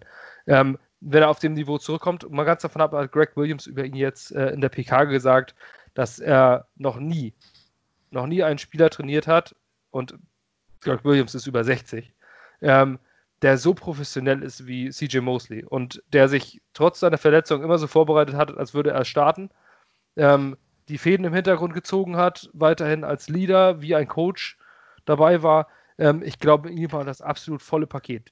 Der verdient mit 17,5 Millionen jetzt ein bisschen mehr als ich, ein kleines bisschen im Jahr, aber ähm, 100.000. ja, also, also, er kann sich zumindest das ein, eine Klasse von Ferrari höher leisten. Ähm, aber schön finde ich, dass das wär, wir haben ja schon das Gegenteil erlebt. Ein Spieler, der einen fetten Vertrag kriegt, ähm, und danach gar nichts mehr macht und CJ Mosley danach verletzt ist mit diesem Vertrag und trotzdem sich den Arsch aufreißt, das ist schön zu hören. Zeigt die Professionalität dieses Mannes. Ähm, was erwartet ihr von diesem Inside-Linebacker-Duo? Ja, ich gebe dir das Wort schon mal zuerst. ähm, also auf dem Papier ist das beste Inside-Linebacker-Duo der NFL, ist keine Frage. Also was die beiden schon nachgewiesen haben an Qualität für uns und in, in, bei den anderen Teams, bei denen sie gespielt haben, ähm, das ist die Stärke unserer Defense im Endeffekt. Also das ist das, worum wir aufbauen müssen und worum Greg Williams eigentlich schematisch arbeiten muss. Dass er es schafft, dass diese beiden ihren Impact auch auf dem Feld ausliefern und dass es eben nicht nur auf die Schwächen ankommt. Also das ist eigentlich was, was Greg Williams ziemlich gut kann mit seinen Arbeiten, dass er die, Def äh, die Stärke seiner Defense betont und den Rest halt ein bisschen in den Hintergrund zu rücken. Also ich erwarte von den beiden, dass sie eine Menge Impact haben. CJ Mosley hat es ja im ersten Drive eigentlich gezeigt, letzte Woche, äh, im ersten Spiel letzte Saison, als er den Pick 6 gleich gefangen hat. Ähm, Avery Williams ist natürlich eher der Typ Runstopper, aber auch auf dem, auf dem absoluten Pro Bowl-Level, über seine ganze Karriere eigentlich. Und die beiden zusammen sollten eigentlich das Herz unserer Defense sein. Und ich erwarte von, und von den beiden eigentlich auch, nachdem sie jetzt verletzt waren, gut, man muss immer erstmal sehen, wie kommen die jetzt wieder. Hoffentlich ist ihre Athletik noch das, was sie vorher gewesen ist, zumindest bei Williams mit seiner schweren Verletzung. Aber das sollte eigentlich die Stärke unserer Defense nächstes Jahr sein. Felix? Sehe ich genauso wie Per. Ein bisschen schade, dass die Inside Linebacker halt häufig nicht den größten Einfluss auf das Passspiel haben. Äh, in der heutigen NFL wäre das noch ein bisschen schöner, aber sehe ich auch so, dass das zusammen mit Safety unsere stärkste Positionsgruppe ist, beziehungsweise noch mit Safety. Kommen wir ja bestimmt gleich noch drauf zu sprechen. ähm, was ich mich halt frage, ob wir wirklich mit Williamson in die Saison noch gehen. Oder wie das da aussieht, weil es wäre schon ein sehr teures, äh, auch wenn es natürlich ein Luxusproblem dann wäre, aber es wäre ein sehr teures Inside-Linebacker-Duo aus den beiden. Ähm, ja, und ich finde, ich habe so meinen Liebling in der Inside-Linebacker-Position, das ist Blake Cashman. den finde ich genial. Finde ich irgendwie cool und ähm, dem traue ich zumindest auch zu, ein solider NFL-Spieler zu sein. Solide bis gut. Nicht auf dem Level der anderen beiden. Aber wenn man darüber vielleicht dann noch irgendwie ein bisschen Platz schafft und irgendwie dann doch einen Edge Rusher noch äh, an Bord kriegt, wäre ich nicht böse drum, wenn Williamson woanders zeigen kann, dass er wieder viel richtig fit ist. Beziehungsweise wenn er es bei uns gezeigt hat, dass er fit ist, vielleicht dann noch verschifft wird.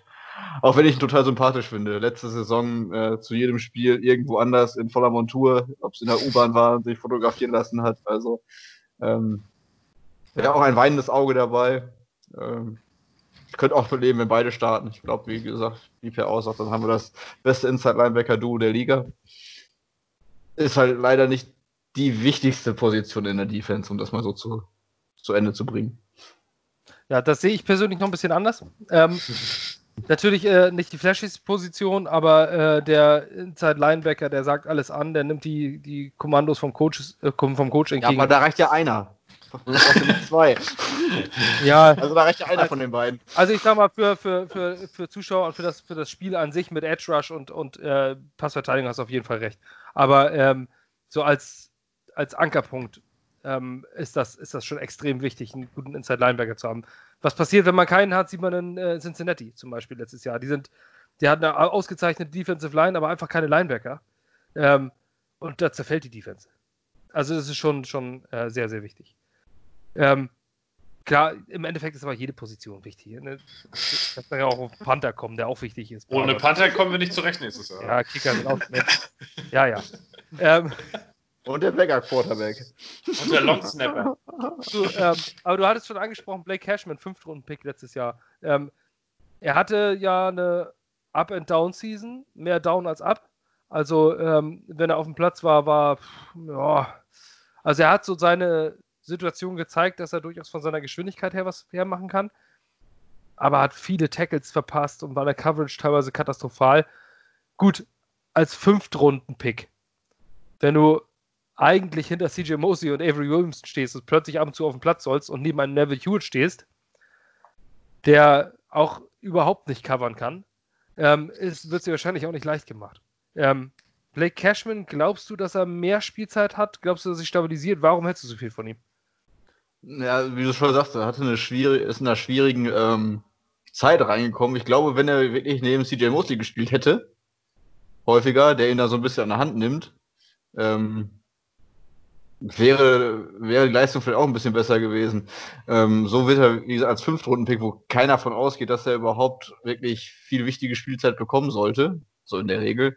Ähm, reingeschmissen war ja generell schon ein Pick, der eher unerwartet war. Ähm, ja, aber ich sehe ihn eigentlich mehr auf der Weak-Seite als Inside Linebacker und äh, ich finde, er bringt Geschwindigkeit mit. Ja, er hat ein paar Tackles verpasst. Aber ich glaube, wenn es drauf ankommt, hat er genug Entwicklungspotenzial, um auch mal sogar Druck auf den Quarterback ausüben zu können. Ich finde, das einfach ein variabler Spieler. Zumindest von den Anlagen her. Und ähm, ja, als Fünf-Runden-Pick finde ich, hat er das, klar, da machst du deine Fehler, da bist du nicht perfekt und ähm, ja, gehst halt noch ein bisschen oder hast noch mehr, äh, wie soll man das sagen, Entwicklungsstufen vor dir als ein First-Round-Pick.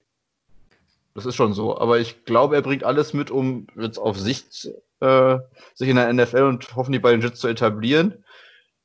Und ich könnte mir vorstellen, dass er diese Saison häufiger mal neben Mosley oder neben Williamson, wenn beide noch da sind und mal auch dort rotiert wird, äh, spielen kann oder spielen wird.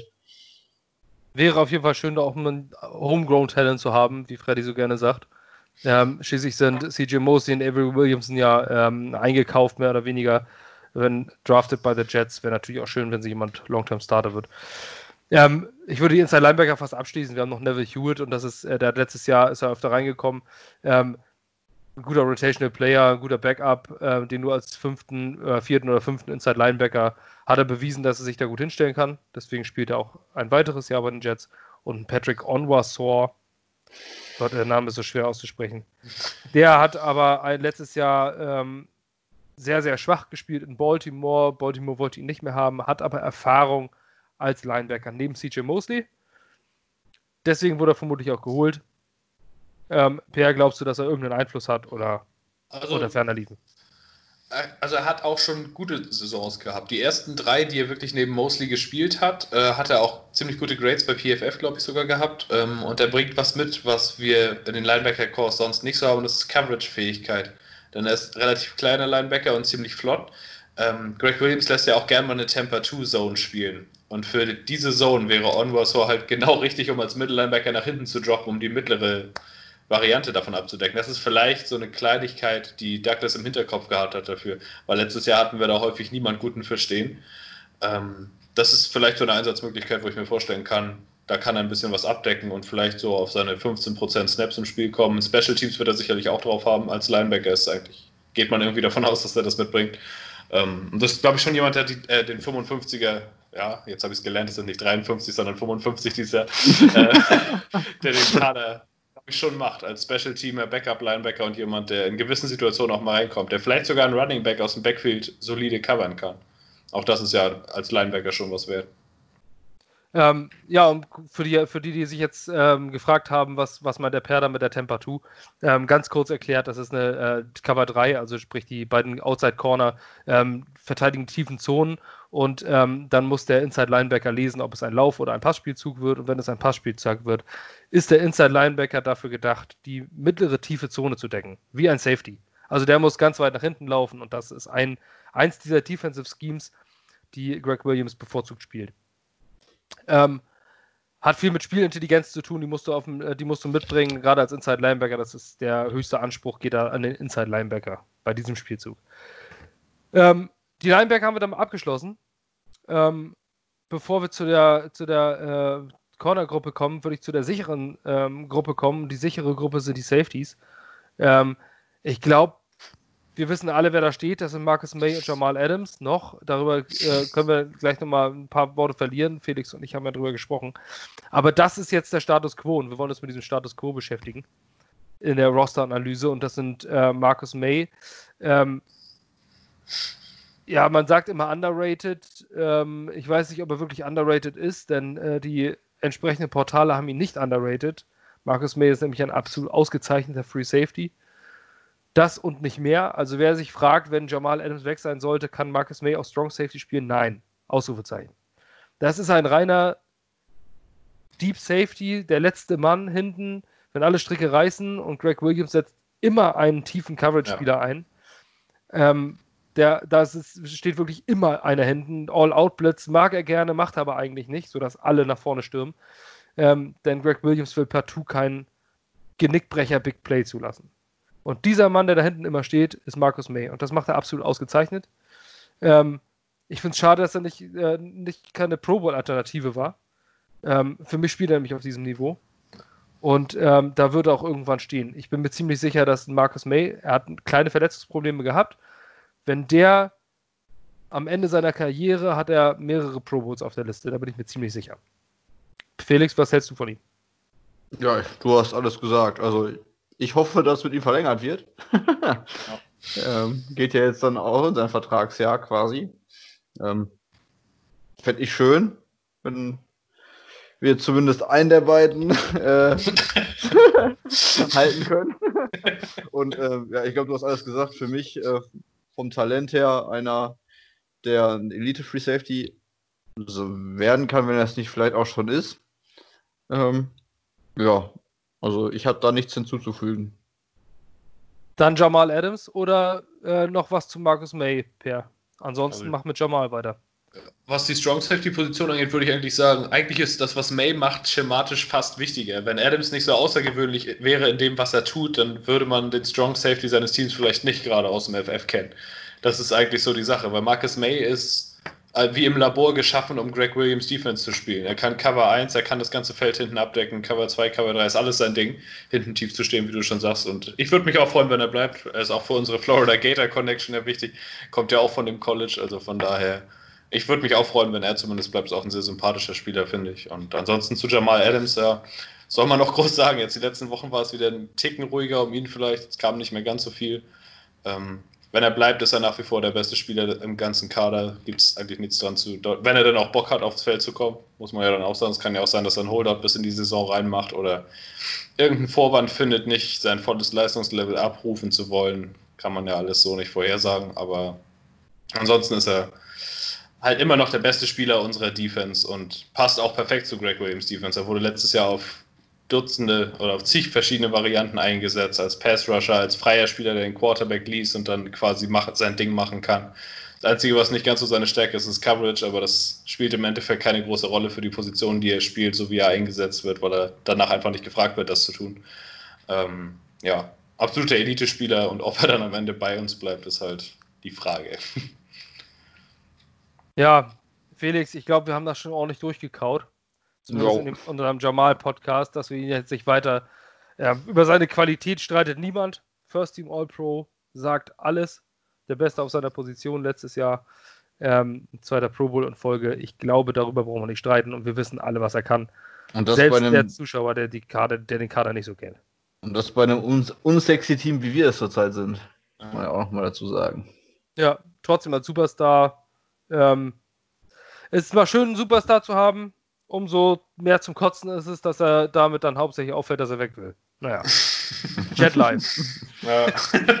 ähm, aber dahinter, und das ist das, was uns ein bisschen fehlt, wenn Jamal Adams geht, dann haben wir nämlich ein fettes Fragezeichen. Wir haben keine Tief auf der Safety-Position.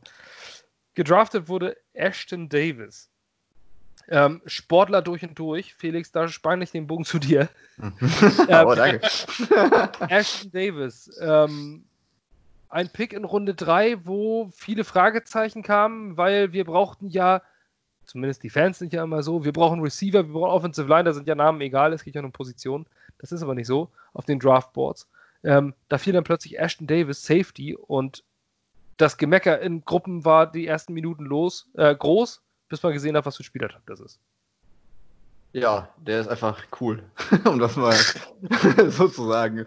Ähm, da ist das ja viel interpretiert worden, schon als Nachfolger für Marcus May. Ähm, das gesagt worden ist, ja gut, jetzt holen sie sich den Safety der Zukunft, weil er von der Statur her eher so den Free Safety macht, weil er für, den Free für die Free Safety Position prädestiniert zu sein scheint. Ähm, Ashton Davis war Leichtathlet, ich meine Hürdenläufer, wenn ich mich jetzt richtig erinnere. Also der bringt Geschwindigkeit mit. Ähm, ja, ist halt etwas leichter, als er eigentlich sein müsste für einen Strong Safety. Ähm, hat aber so gut wie alles gespielt auf dem College und sieht sich selbst auch als Schweizer Taschenmesser so im, im Defensive Backfield. Nicht nur Backfield, hat sich, glaube ich, auch schon als Outside Linebacker angeboten. Also er sieht sich irgendwie überall so ein bisschen. Und ich weiß nicht, inwiefern er auch die Strong Safety Position eventuell übernehmen könnte. Er würde es auf jeden Fall machen, gehe ich von aus. Und ich glaube, er würde es sich auch zutrauen. Er wirkt irgendwie so, wenn man sich seine Videos so anguckt. Mir fällt jetzt kein deutsches Wort dafür ein. Ich glaube, äh, amerikanisch sagt man so. Mad Dog nee, oder so. Deutsch. Also, oder Deutsch. Ja, irgendwie so. Ich glaube, im Fußball hat man früher gesagt, so ein Terrier von einer äh, Art und Weise. Also, der ist immer, der ist, ja, der wirkt immer mega motiviert, so geht dahin, wo es weh tut, zieht die anderen mit. Ähm, also, da freue ich mich schon drauf, den auf dem Spielfeld zu sehen. Ähm, und hat in der Uni auch als Returner fungiert. Ähm, ja, habe vor kurzem ein Interview mit äh, unserem Special Team Coordinator gesehen, der war auch sehr begeistert von dem Pick, sowohl als Returner als auch äh, ja, äh, wenn er selbst auf der defensiven Seite des Special Teams steht. Also der Terrier, wenn, wenn einer Terrier ist, dann Betty Fuchs. Aber das andere. Können wir auch reinstellen. Der macht das. ja, so ein Betty Fuchs wäre auch mal naja. Jeremies. ähm, Ashton Davis, siehst du ihn auch als potenziellen Möglichkeit äh, Strong Safety? Hat er überhaupt Einfluss in Jahr 1 per? Um, ähm, das die Frage, wie es also wie er dann aufgestellt wird, muss man sagen. Also eigentlich prototypisch ist er kein Strong Safety, nicht für die normale. Also Jamal Adams spielt die Strong Safety Position halt hauptsächlich nahe der Line of Scrimmage und in einem kleineren Aktionsradius, vergleichbar mit dem Cam Chancellor. Also jemand, der reinballert und den Run stoppt und Action Plays rund um die Line of Scrimmage macht, der durch seine Spielintelligenz, durch seine Vision auffällt, durch seine Athletik und all das. Ashton Davis ist eher ein Typ, der halt Richtung Marcus May geht, der mehr covert wenn man die beiden als Safety-Tandem aufstellen wollen würde, dann müsste man eine ganze Menge Cover 2 spielen, weil dann beide etwas tun, was sie gut kann, nämlich eine Menge Zone-Coverage spielen und nicht so viele Plays nahe der Line of Scrimmage machen. Da müsste man dann halt irgendwo anders in der Defense adjusten, um gegen den Run vielleicht ein bisschen mehr Leute in die Box zu bekommen. Ähm, also das würde Greg Williams wahrscheinlich schon hinbekommen, der würde dann halt seine Defense umstellen, wie es passt. Ähm, aber an sich ist Ashton Davis nicht der Spielertyp dafür. Er bringt eine Menge anderer Qualitäten mit, hat schon viel Nickelback auch gespielt, ähm, Corner, also er kann covern definitiv, er kann Zone, kann Man covern. Ähm, aber ich würde ihn nicht als Nachfolger von Jamal Adams sehen. Auf keinen Fall in der Hinsicht, wie die meisten Leute das verstehen würden. Er würde nicht die Art Plays machen, die Jamal Adams macht. Das nicht. Ähm, wenn er am Ende der zweite Safety ist, der spielen würde zusammen mit Marcus May, dann wäre das eine ausschließliche Cover-2-Defense eigentlich, um die beiden zusammen auf dem Feld zu halten. Oder man würde dann halt irgendwie eine Cover 1 oder Cover 3 spielen, wo Ashton Davis als Slot Corner auftritt und irgendwer anders hinten eine andere Zone übernimmt oder eine Underneath Zone von einem Linebacker übernommen wird, irgendwie so. Greg Williams würde das hinbekommen, das glaube ich schon, gerade wenn wir jetzt Jamal Adams wegtraden und keinen nominellen Nachfolger holen dafür. Aber ich denke, wenn Adams weg ist, wäre es wertvoll, zumindest einen weiteren erfahrenen Safety dazu zu holen, der Erfahrung hat in der Box und die Rolle zumindest bei 30, 40 Prozent der Downs auszufüllen. Also als klassischer Nachfolger sehe ich ihn nicht. Ob er im ersten Jahr überhaupt schon Impact haben kann, ist bei Rookies natürlich immer eine Frage. Ashton Davis ist ja auch ein relativer Späteinsteiger zu Football gewesen, also spielt das noch nicht so lange. Da ist dann auch häufig mal die Erfahrung gemacht worden, wenn die in die NFL kommen, brauchen sie ein, zwei Jahre länger, um sich an das Playbook zu gewöhnen, die Komplexität, damit sie dann auch da wieder auf dem Tempo spielen können, was sie im College gezeigt haben, damit sie dem trauen, was ihre Augen sehen, all sowas. Und da wird ihm die Preseason wahrscheinlich am meisten fehlen von sämtlichen Rookies, die wir mit reingebracht haben, wenn sein Spiel wirklich so variabel ist und er in so vielen Aspekten Einfluss nehmen will. Ähm, muss man sehen. Ich würde ihn eher als Depth Piece für die Defense sehen zum Beginn. Wenn Adams weg ist, müsste man da eigentlich eher nochmal nachlegen. Ja. Ähm, damit ist auch zu ihm alles gesagt. Ansonsten haben wir noch diesen äh, Matthias Farley dort ähm, unter ferner liefen. Also ähm, war wurde, wurde der nicht getradet sogar? Den haben wir von den Colts auch irgendwie bei den Cuts bekommen, aber ich glaube nicht, dass das ein Trade war. Das war doch Hairston.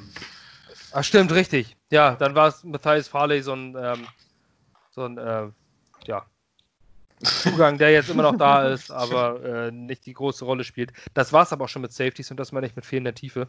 Vier Safeties sind noch ein bisschen wenig. Ähm, da sehe ich jetzt allerdings schon, wo wir, die, äh, wo wir zur nächsten Positionsgruppe und aber auch zur letzten in der Defense kommen.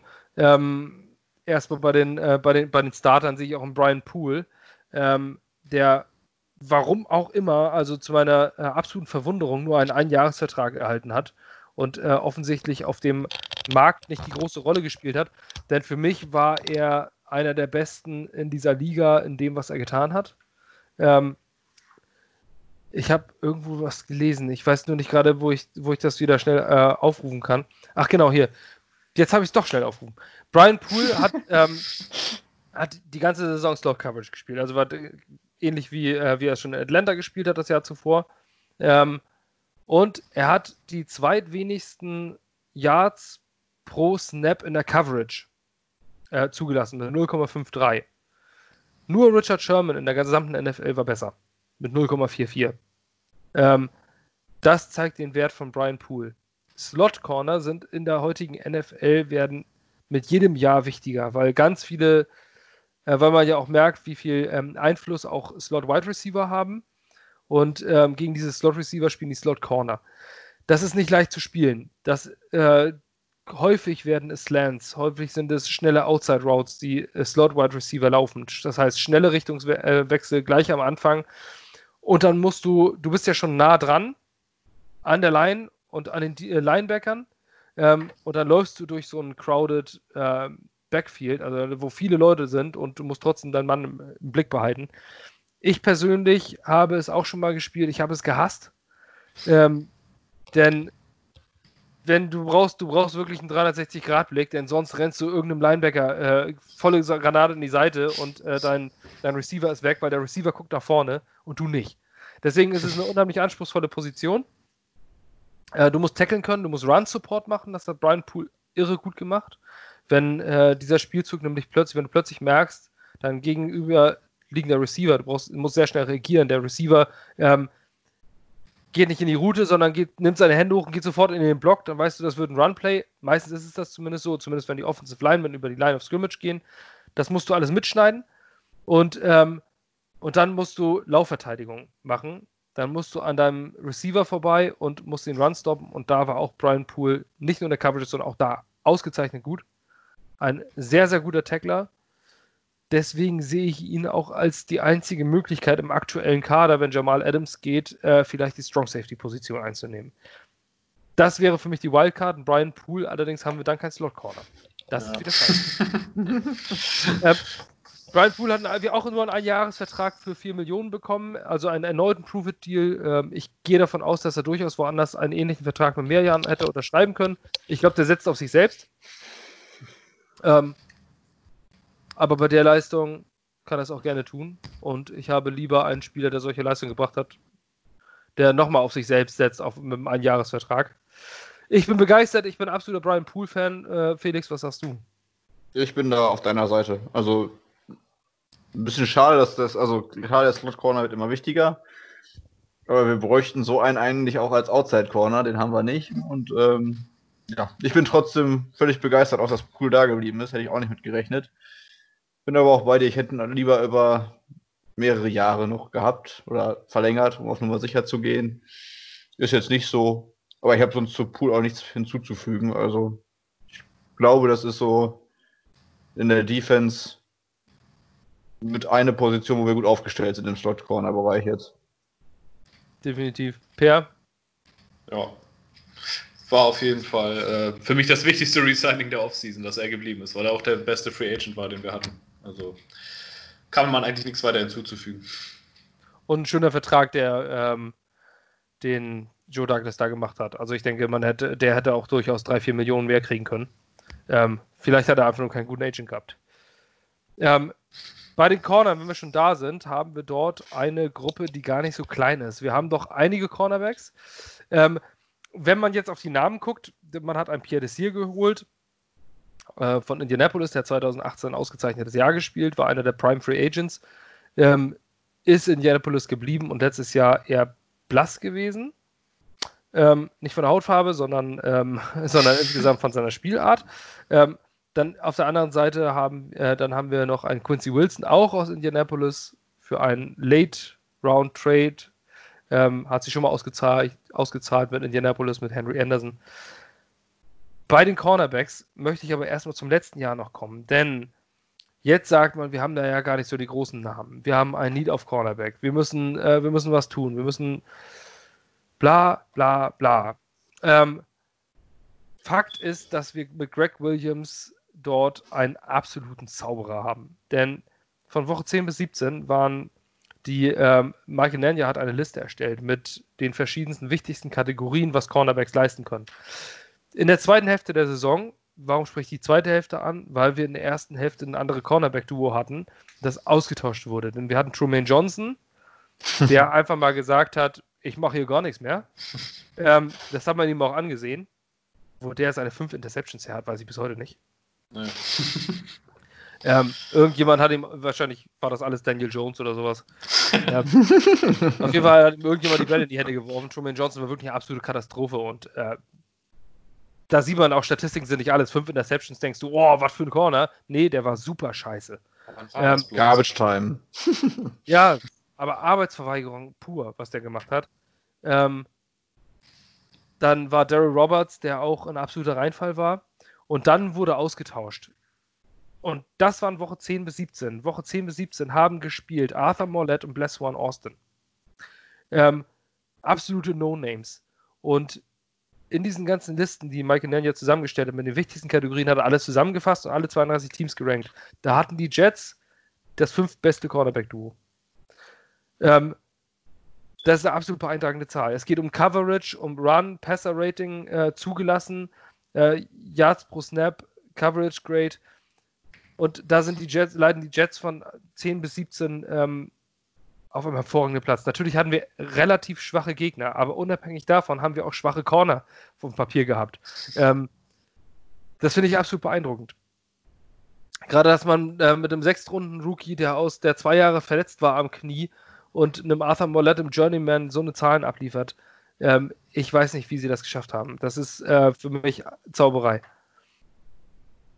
Ja, was soll man dazu sagen? Also Vor allem allein Mollett hat nur ein 80,9 ähm, Passer-Rating zugelassen im Schnitt. 26. von 83 qualifizierten äh, Cornerbacks. Und ähm, Bless One Austin hat ein 92,4 Passer-Rating zugelassen, Platz 41 von 83 qualifizierten Cornerbacks. Ähm, das sind irre Zahlen. Vor allem muss man dazu sagen, wir haben ja überhaupt keinen Quarterback-Druck erzeugen ja. können. Und äh, wenn der Quarterback halt die Zeit kriegt, wird es für jeden Cornerback der Liga dann irgendwann schwer äh, sein, Gegenspieler zu decken, vernünftig. Ja, ähm, gerade das kommt noch dazu. Du hast ja wirklich, die haben, du musst äh, gucken über die Route, über den ersten, äh, über den ersten Richtungswechsel, musst du dranbleiben. Ähm, und die haben definitiv gezeigt, dass sie Starting Cornerbacks in dieser Liga sein können. Ähm, und das hat mich letztes Jahr wirklich am meisten beeindruckt bei den Jets. Von allen, von allen Faktoren hat mich das wirklich beeindruckt, ähm, was da mit No-Names äh, gezaubert wurde. Diese beiden sind auch geblieben, Bless One Austin und Arthur Mollett, auch wenn sie nicht die nominellen Starter sind. Ähm, ich bin ein Riesenfan von Bless One Austin. Ich, jeder, der das ähm, öfter hört, weiß das, hat das schon, dem habe ich das schon mal gesagt. Ich habe es auch bei Twitter schon äh, des Öfteren mal geäußert. Ähm, wenn man einen Film gesehen hat, dann hat man gesehen, was, was Bless One Austin hat und das ist Instinkt. Er weiß äh, sofort ähm, blitzschnelle Reaktion und weiß, was man tut. Ich glaube, da haben wir einen absoluten Diamanten und er hat auch letztes Jahr unter ähm, ja, in Action bewiesen, dass es drauf hat. Ich hoffe, dass er gesund bleibt, denn dann glaube ich, dass wir einen Long-Term-Starter haben. Ähm, und Arthur Mollett ist glücklicherweise auch geblieben. Ich sehe ihn nicht als Starter, auch wenn er letztes Jahr stark war.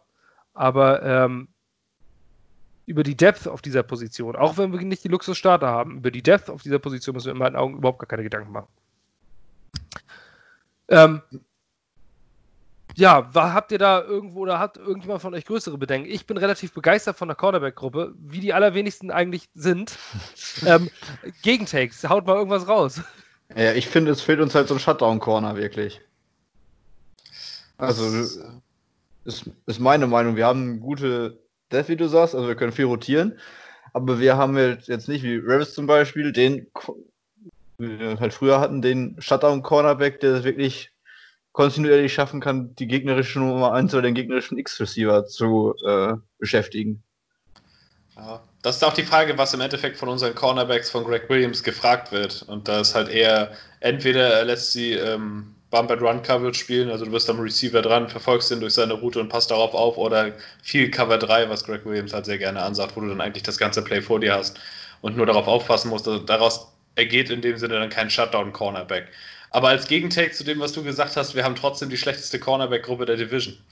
Das ist, obwohl sie ja. auf dem Papier gut geleistet haben, muss man das tatsächlich sagen. Also, wenn man sich ja, das, das so aber auch, weil die AFC ist absolut außergewöhnlich aufgestellt ja, das, Position. Ja. aber das fiel mir gerade so dazu ein.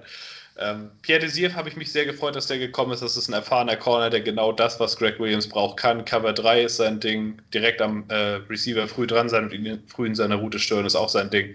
Also der wird, glaube ich, bei uns ziemlich gut einschlagen und ähnlich wie die beiden im letzten Jahr gute Leistungen zeigen, auch ähm, ja, also der hat auch, der bringt einfach auch noch mehr Upside mit. Und Desir hat schon gezeigt, dass er Pro Bowl Level spielen kann. Ähm, und das auch über einen längeren Zeitraum. Dazu ein erfahrener Veteran. Das wird unser Nummer 1 Corner sein. Über den bin ich eigentlich auch ganz glücklich. Und dahinter muss man dann eben hoffen, ob Arthur Mollett das wiederholen kann. Ich meine, es gibt Gründe, dass er ein Journeyman war. Also es kann auch gut sein, dass es da wieder einen Einbruch jetzt geben wird und er das vielleicht nicht wiederholen kann. Aber Bless Austin ist halt der Diamant in der Gruppe, wenn man so will. Von dem kann man hoffen, dass der auf Dauer ein Pro Bowl Starter wird, äh, weil die Anlagen hat er absolut gezeigt und es ist auch der, von dem ich hoffe, dass er als Starter sich auf dem Trainingcamp durchsetzt. Und dann haben wir auf der einen Seite Desir, auf der anderen Seite Austin, in der Mitte Pool. Und wenn die entsprechend ihre, ihres Talents spielen, dann haben wir da auch eine Top 10 Corner-Gruppe, wenigstens. Würde ich, ich zumindest auch, so sagen. Ich sehe auch das, das, Niveau in diese Richtung. Und da haben wir ja auch noch Depth hinter, wie du schon gesagt hast. Wir haben Bryce Hall gedraftet, der vor einem Jahr in der ersten Runde gegangen wäre, wenn er sich nicht so schwer verletzt hätte. Wenn der wiederkommt und auf dem Level spielen kann, brauchen wir uns da keine Sorgen zu machen. Quincy Wilson war mal ein Zweitrunden-Pick, der auch genau für die taktische Ausrichtung bei Greg Williams eigentlich ziemlich gut passt. Ob der dann am Ende Bock drauf hat, beziehungsweise seine Moral oder seine Arbeitseinstellung wieder zusammenkriegt, das ist bei ihm eben die Frage, aber auch der bringt Talent mit. Ich persönlich habe auch 24, ne? Ja, also auch noch Potenzial. Ich habe persönlich Nate Hairston noch nicht abgeschrieben, auch wenn die meisten nicht so die größten Fans von ihm waren nach der letzten Saison. Aber auch der bringt Potenzial noch mit. Der ist auch erst seit zwei Jahren in der NFL. Also da brauchen wir uns eigentlich keine Sorgen zu machen, auch wenn das nicht die High-End-Namen sind und vielleicht nicht wie bei den anderen Teams in der Division da die absoluten Pro Bowl, Shutdown, All-Pro Corner stehen. Aber das wird eine produktive Gruppe werden. Davon bin ich eigentlich überzeugt. Ja, Allerdings, gerade bei Bryce Hall, ähm, vor allem auch was bei Pierre Desias gesagt, Veteran und äh, er soll auch ein absolut äh, ausgezeichneter Mensch sein und so ein, so ein Leader-Typ, also so ein, so ein absoluter Good Guy. Ähm, da ist ja ein Profil erkennbar und das finde ich schon mal ganz schön bei den Jets. Das ist, hat lange gefehlt. Es ist ein Profil von Spielertypen erkennbar, die man holt. Bryce Hall ähnlich. Es gibt einen Podcast, ähm, wo mit einem Virginia ähm, Menschen gesprochen wurde, so, so ein Beatwriter, ähm, wo über Bryce Hall, also gute Worte sind untertrieben, ähm, soll auch einer so von diesen Vorzeigemenschen sein, diesen ähm, absoluten Leadern und Good Guys. Das wäre toll, wenn der auch einschlägt. Ich sehe unheimlich viel Potenzial. Also natürlich, was du gesagt hast, Top 10 Potenzial. Ähm, auf jeden Fall landen wir mit diesen Cornern nicht unten in der Liga. Da bin ich mir relativ sicher. Ähm, es ist nichts, was jetzt instant einem, einem Team, der dieses, oder einem Fan, der dieses Team vor Augen hat, Angst macht, wo man sagt, oh, die haben aber gute Corner. Dafür gibt es, was du gesagt hast, in der AFC East, ähm, ein Stefan Gilmore, ein, Byron Jones, ein Tredavious White, ein äh, Xavier Howard. Ähm, ja, es ist einfach irre stark. McCourty ist noch da und Hört sich gruselig an für Sam. Ja, allerdings. Also das ist, äh, das ist, das ist wirklich abgefahren, was die da, ähm, was die anderen Gegner da auf den Platz bringen. So einen Namen haben wir nicht, aber in meinen Augen das Potenzial. Ähm, dahinter ist dann noch Lama Jackson, den wir noch haben. Über Lama Jackson brauchen wir nicht sprechen. Der MVP ist ja dabei. Ja, genau. Nein, war ein, äh, ist ein undrafted Cornerback, ähm, dem, äh, der immer, wenn ihr den Draft geguckt habt, Day 3, ähm, so ab der sechsten Runde war unter diesen Best Available Players war immer noch der Name Lama Jackson. Mhm. Ähm, der ist nicht gefallen und der Name ist nicht gefallen, der Name ist nicht gefallen. Ähm, natürlich fällt dieser Name auf, selbstverständlich, wenn der letztjährige MVP Lama Jackson hieß. Aber es ist ein Cornerback. Wurde nicht gedraftet und äh, das war einer der Namen neben Bryce Huff, über die ich mich ganz besonders gefreut habe, dass sie bei den äh, Undrafted Signings dabei waren. Es ist immer schön, wenn man Undrafted Spieler hört, von dem man schon mal vorher was gelesen oder gehört hat. Ja, das war der Roster. Ich hoffe, euch ist schon ein bisschen schwindelig und ihr habt euch alle Namen gemerkt. Morgen ist Klassenarbeit. ähm, Vielleicht sollten wir noch die Longsnapper analysieren.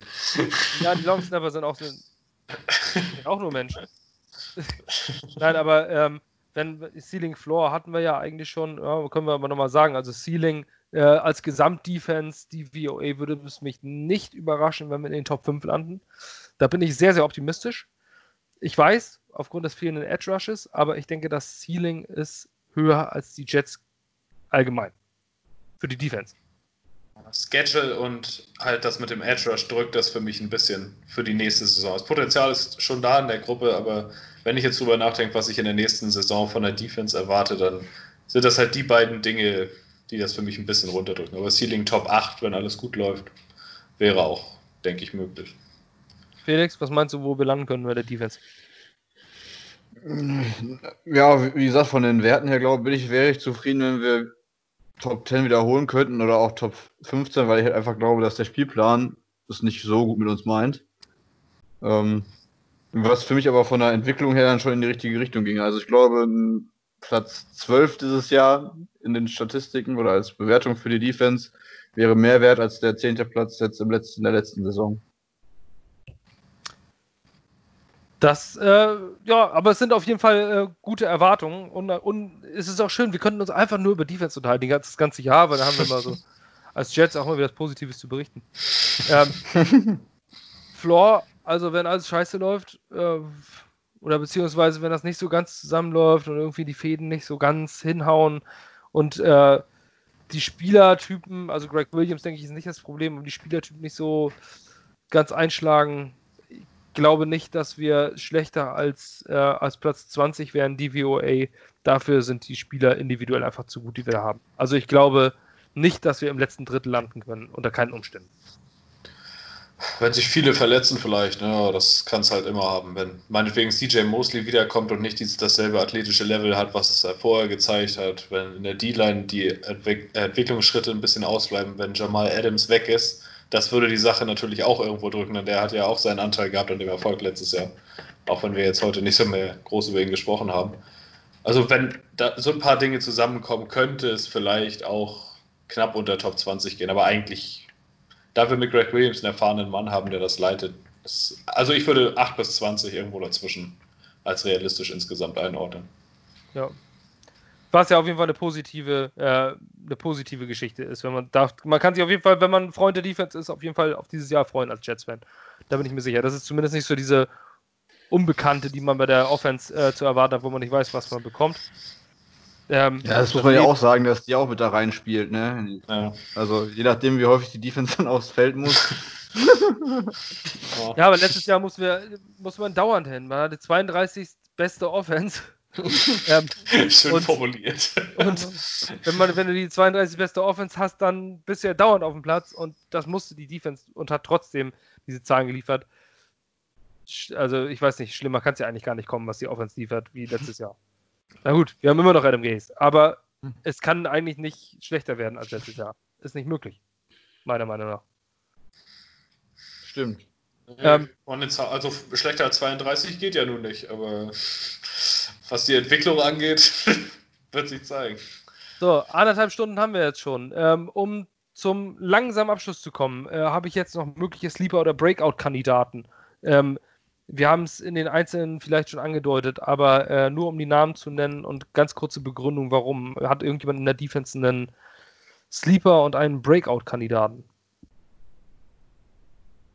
So Breakout im Sinne von, dass er schon was gezeigt hat und halt quasi den nächsten Schritt dann also Breakout-Kandidat ist für mich Fatukasi, wie ich vorhin schon gesagt habe. Also wenn bei dem alles eigentlich ganz gut läuft, die Entwicklung die nächsten Schritte geht, dann würde es mich nicht wundern, wenn der auf Pro Bowl-Level unterwegs ist nächstes Jahr. Und das ist dann schon für einen ehemaligen Fünft- oder Fünf- oder Sechs-Runden-Pick ein ziemlicher Breakout, finde ich. Also auch jemand, der dann vielleicht mal in Pro Bowl gewählt werden könnte, der auch homegrown ist. Ähm, Sleeper-Kandidat, So, Bryce Hall könnte man natürlich nennen als Rookie, als Fünftrunden-Pick, der da reinkommt, der dann vielleicht direkt startet. So in die Richtung, würde ich sagen. Wobei man auch Bless Austin als Breakout-Kandidat sehen kann. Das wäre natürlich ein bisschen auffälliger, wenn der 5, 6 Interceptions fängt und davon drei für einen Touchdown zurückträgt, dann fällt das auch dem allgemeinen NFL-Fan auf, wenn er sich die Highlight-Videos anguckt. Also, das sind so die Namen. Felix? Ähm, Breakout-Kandidat für mich, vielleicht nicht das richtige Wort, aber für mich Marcus May, weil der ja im, für mich zumindest in der Öffentlichkeit auch immer im Schatten von ähm, Jamal Adams steht. Und äh, der ist jetzt im letzten Vertragsjahr und hat ja letztes Jahr schon super gespielt. Aber ich glaube, egal ob Adams jetzt schon wie ich getradet wird oder nicht, ich glaube, dass May jetzt in seinem Vertragsjahr Werbung für sich machen will und vielleicht dann auch ein bisschen mehr noch Berücksichtigung findet. Ähm, und vielleicht dann auch einen großen Vertrag schon von den Jets vorgelegt bekommen, wenn das mit Jamal nichts wird. Deswegen könnte das für mich so gerade in der Öffentlichkeit der, der Spieler mit einem großen Breakout-Potenzial sein. Ja, und Sleeper äh, einfach äh, Blake Cashman, da bleibe ich dabei. ja. Vorausgesetzt, dass äh, wir vielleicht wirklich Williamson abgeben. Sonst ähm, glaube ich, dass Cashman zwar eine größere Rolle kriegt als in der letzten Saison, hatte glaube ich auch 40 Tackles und ein Pass-Breakup, als er auf dem Platz stand. Ähm, also ich glaube, der wird auf jeden Fall eine größere Rolle so oder so bekommen und mit einem Trade von Williamson während der Saison, glaube ich, könnte der als Sleeper dann noch mehr in Augenschein treten. Ja, für mich ist äh, möglicher Breakout-Kandidat Nathan Shepard. Ähm, ich glaube, dass der äh, nochmal eine Schippe drauflegen könnte. Äh, natürlich kann man hier auch Quinn Williams nennen, aber ähm, das ist so, als Third also, Overall Pick ist Breakout auch irgendwie das falsche ja, Wort. Genau, ja, das ist ja so zu erwarten irgendwie. Ne? Also man äh, ist ja nicht ein Breakout-Kandidat, sondern man erwartet von ihm den Breakout. Ähm, zumindest erwarte ich das. Ähm, der muss liefern. Ansonsten, wie du schon vorhin gesagt hast, bitter. Ähm, Nathan Shepard, aber genauso, äh, wie du auch schon gesagt hast, ähm, ist genau auch, ähm, auch Fadukasi dabei und ähm, Bless One Austin. Sleeper ist ein, bisschen, ein bisschen für mich ähm, Quincy Wilson als Corner, ähm, weil ich das Gefühl, er ist, glaube ich, erst 23 und ähm, ich habe das Gefühl, dass, äh, dass der irgendwie so ein, so ein noch möglicher, möglicher Diamant sein könnte. Er spielt schon zwei Jahre in der Liga, das mit 23. Second, Second ähm, Round Pick hat er bisher nicht bewiesen, aber das könnte für mich so dieser Sleeper sein, der alle überrascht, dass er plötzlich da als Starter steht, weil mit dem so richtig niemand rechnet. Irgendwie habe ich das zumindest das Gefühl, auch bei, unter den Beatwritern etc. wird immer mal wieder genannt, aber irgendwie rechnet keiner mit dem oder viele haben den gar nicht auf dem Zettel. Ähm, der könnte für mich so einer dieser Kandidaten sein. Ich glaube, das war's. Wollen wir noch über Jamal reden oder lassen wir es bleiben? Ach, gibt ja nichts Neues, ne? Die letzten Tage war es ja eher ruhig mit ihm, verhältnismäßig. Ja, er hat immer, ähm, er hat immer irgendwie mal was gesagt, mal was geäußert und alle interpretieren zu viel da rein. Ich glaube, ähm, das, was er jetzt momentan macht, jetzt hat er gestern ein, ein Bild gepostet im Jets-Jersey mit äh, Can't wait to play this year. Ähm, wo dann natürlich auch wieder unsere, ja, das hat aber auch was mit der Generation Social Media zu tun, wo da natürlich gleich unglaublich viel reininterpretieren. Oder ähm, wo er Cam Newton, also da, das muss ich nochmal sagen, ähm, Jamal, du hörst ja regelmäßig zu und deswegen muss ich dir sagen, Jamal, stop this shit. I'm really angry about you. ja, weil er hat, er hat nämlich hier ähm, da Cam Newton oder Coach Belichick äh, so gratuliert zu, zu Cam Newton. Das ist ein Tritt in die Eier für die Jets-Fans. Das kann, das kann man nicht bringen. Äh, Jamal, not, not, not very good. ähm, ja, also wirklich, das ist einfach Kacke.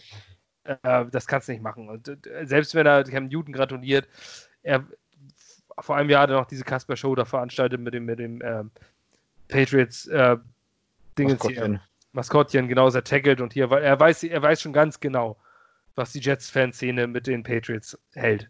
Und das war, glaube ich, das ist nicht cool. Er verschert sich jetzt gerade mit den Fans. Ich weiß aber nicht, ob er vielleicht bleibt. Das würde übrigens zu den ganzen Prognosen von vorhin den Jets nochmal einen harten Schlag verpassen. Wenn Jamal Adams ja. weg ist, ähm, würde die Defense nochmal drei, vier, fünf Plätze runterrutschen.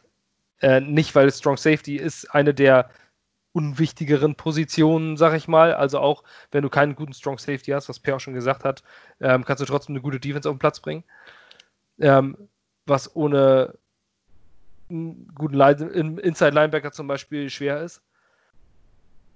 Strong Safety hat nicht den Impact auf das ganze defensive Spiel, aber ähm, ohne Jamal wäre das schon eine harte Nummer. Also dann würden wir um, um einiges schlechter dastehen. Einfach, das liegt ja nicht an der Position Strong Safety, darauf wollte ich hinaus, sondern einfach, wie außergewöhnlich gut Jamal Adams ist. Egal der Spielweise. Ja, egal was man sich anguckt. Selbst gegen Screenplays äh, hat er eins der, der beeindruckendsten Plays eines Einzelspielers in der Defense im gesamten letzten Jahr gemacht. Ich weiß gar nicht, welches Screenplay das war. Auf jeden Fall war es so ein, so ein, ähm, so ein Screenpass, wo er, wo er alles richtig macht. Irre gut. Oder wie er Daniel Jones den Ball aus der Hand reißt. Und äh, das ist also ein absoluter Traum für jeden. Das Defense war aber auch scheiße von Jones, ja. dazu auch sagen. ja, aber trotzdem, das musst du erstmal machen, ne? Du musst, äh, du hast, ähm, wenn du, du, du hast halt so viel im Kopf, du musst erstmal an deinem Blocker vorbei, dann bist du am Quarterback dran. Viele Spieler sagen sich, ich hab den Quarterback, die sehen den Ball nicht. Das sind nur die außergewöhnlich Guten, die dann wirklich noch den Ball wegschlagen oder auf den Ball gehen. Ähm, das wird dir natürlich antrainiert, aber trotzdem, wenn du erstmal am Quarterback bist, dann versuchst du den Typen einfach nur irgendwie auf den Boden zu bringen. Wie oft haben wir schon gesehen, dass sich Quarterbacks losreißen? Äh, sogar der große Eli Manning konnte es damals ähm, beim Helmet Catch. Und, ähm, und äh, ja, das ist äh, eine. Es, es, würde uns einen harten Schlag verpassen. Also ähm, diese guten Plays, die würden, die würden fehlen, wenn sie auch nicht unbedingt den Unterschied gemacht haben. Wir haben die Spiele auch gewonnen, wenn dieses Spiel, wenn dieses äh, Play nicht da gewesen wäre. Ja, hat noch irgendjemand was zur Defense? Ansonsten würde ich vor beenden. No. Gut, dann äh, machen wir Klappe zu für heute. Ich hoffe, es hat euch gefallen. Ihr, euch ist die Defense ein bisschen näher gebracht worden. Ähm, wenn ihr Fragen habt zu einzelnen Spielern, wenn ihr Fragen habt zu Defense-Systemen, ähm, was ist diese Temperatur, was bedeutet ein Box-Safety oder sonst was, schreibt uns an. Wir antworten sehr gerne. Ähm, wir finden immer jemanden, der antwortet. Ihr könnt uns über die Nachrichtenfunktion schreiben, äh, könnt uns über Twitter schreiben, könnt ähm, mir über Twitter schreiben, Basti-GGG, gerade ich war andersrum, GGG-Basti, ähm, per DraftNerd93. Ähm, über Twitter könnt ihr uns gerne anschreiben, uns folgen. Ähm, Felix, du bist gar nicht auf Twitter, oder? Nee. Ja, da müsst ihr sein nices Face halt bei Instagram suchen. ähm, oder, oder schreibt uns auf Facebook-Seite einfach, schreibt es in die Kommentare, wie auch immer. Äh, wir geben auch gerne öffentlich die Antwort. Ähm, auch wenn ihr was äh, sagt, dass ihr irgendwas nicht gut findet an unserem Podcast, haut es raus. Ähm, schreibt uns, kommentiert, liked, das wissen wir sehr zu schätzen. Wir haben hier noch nie einen einzigen Cent damit verdient. Umso mehr wissen wir deswegen zu schätzen, wenn Leute mitwirken, wenn es Kommentare gibt, wenn es äh, Likes gibt. Wir freuen uns wirklich über jeden Einzelnen. Damit schließe ich ab für heute. Ich danke euch fürs Zuhören und ich hoffe, wir sehen uns bald wieder und ich hoffe, wir sehen auch eine NFL-Saison. Bis dahin, shut up. Shut up.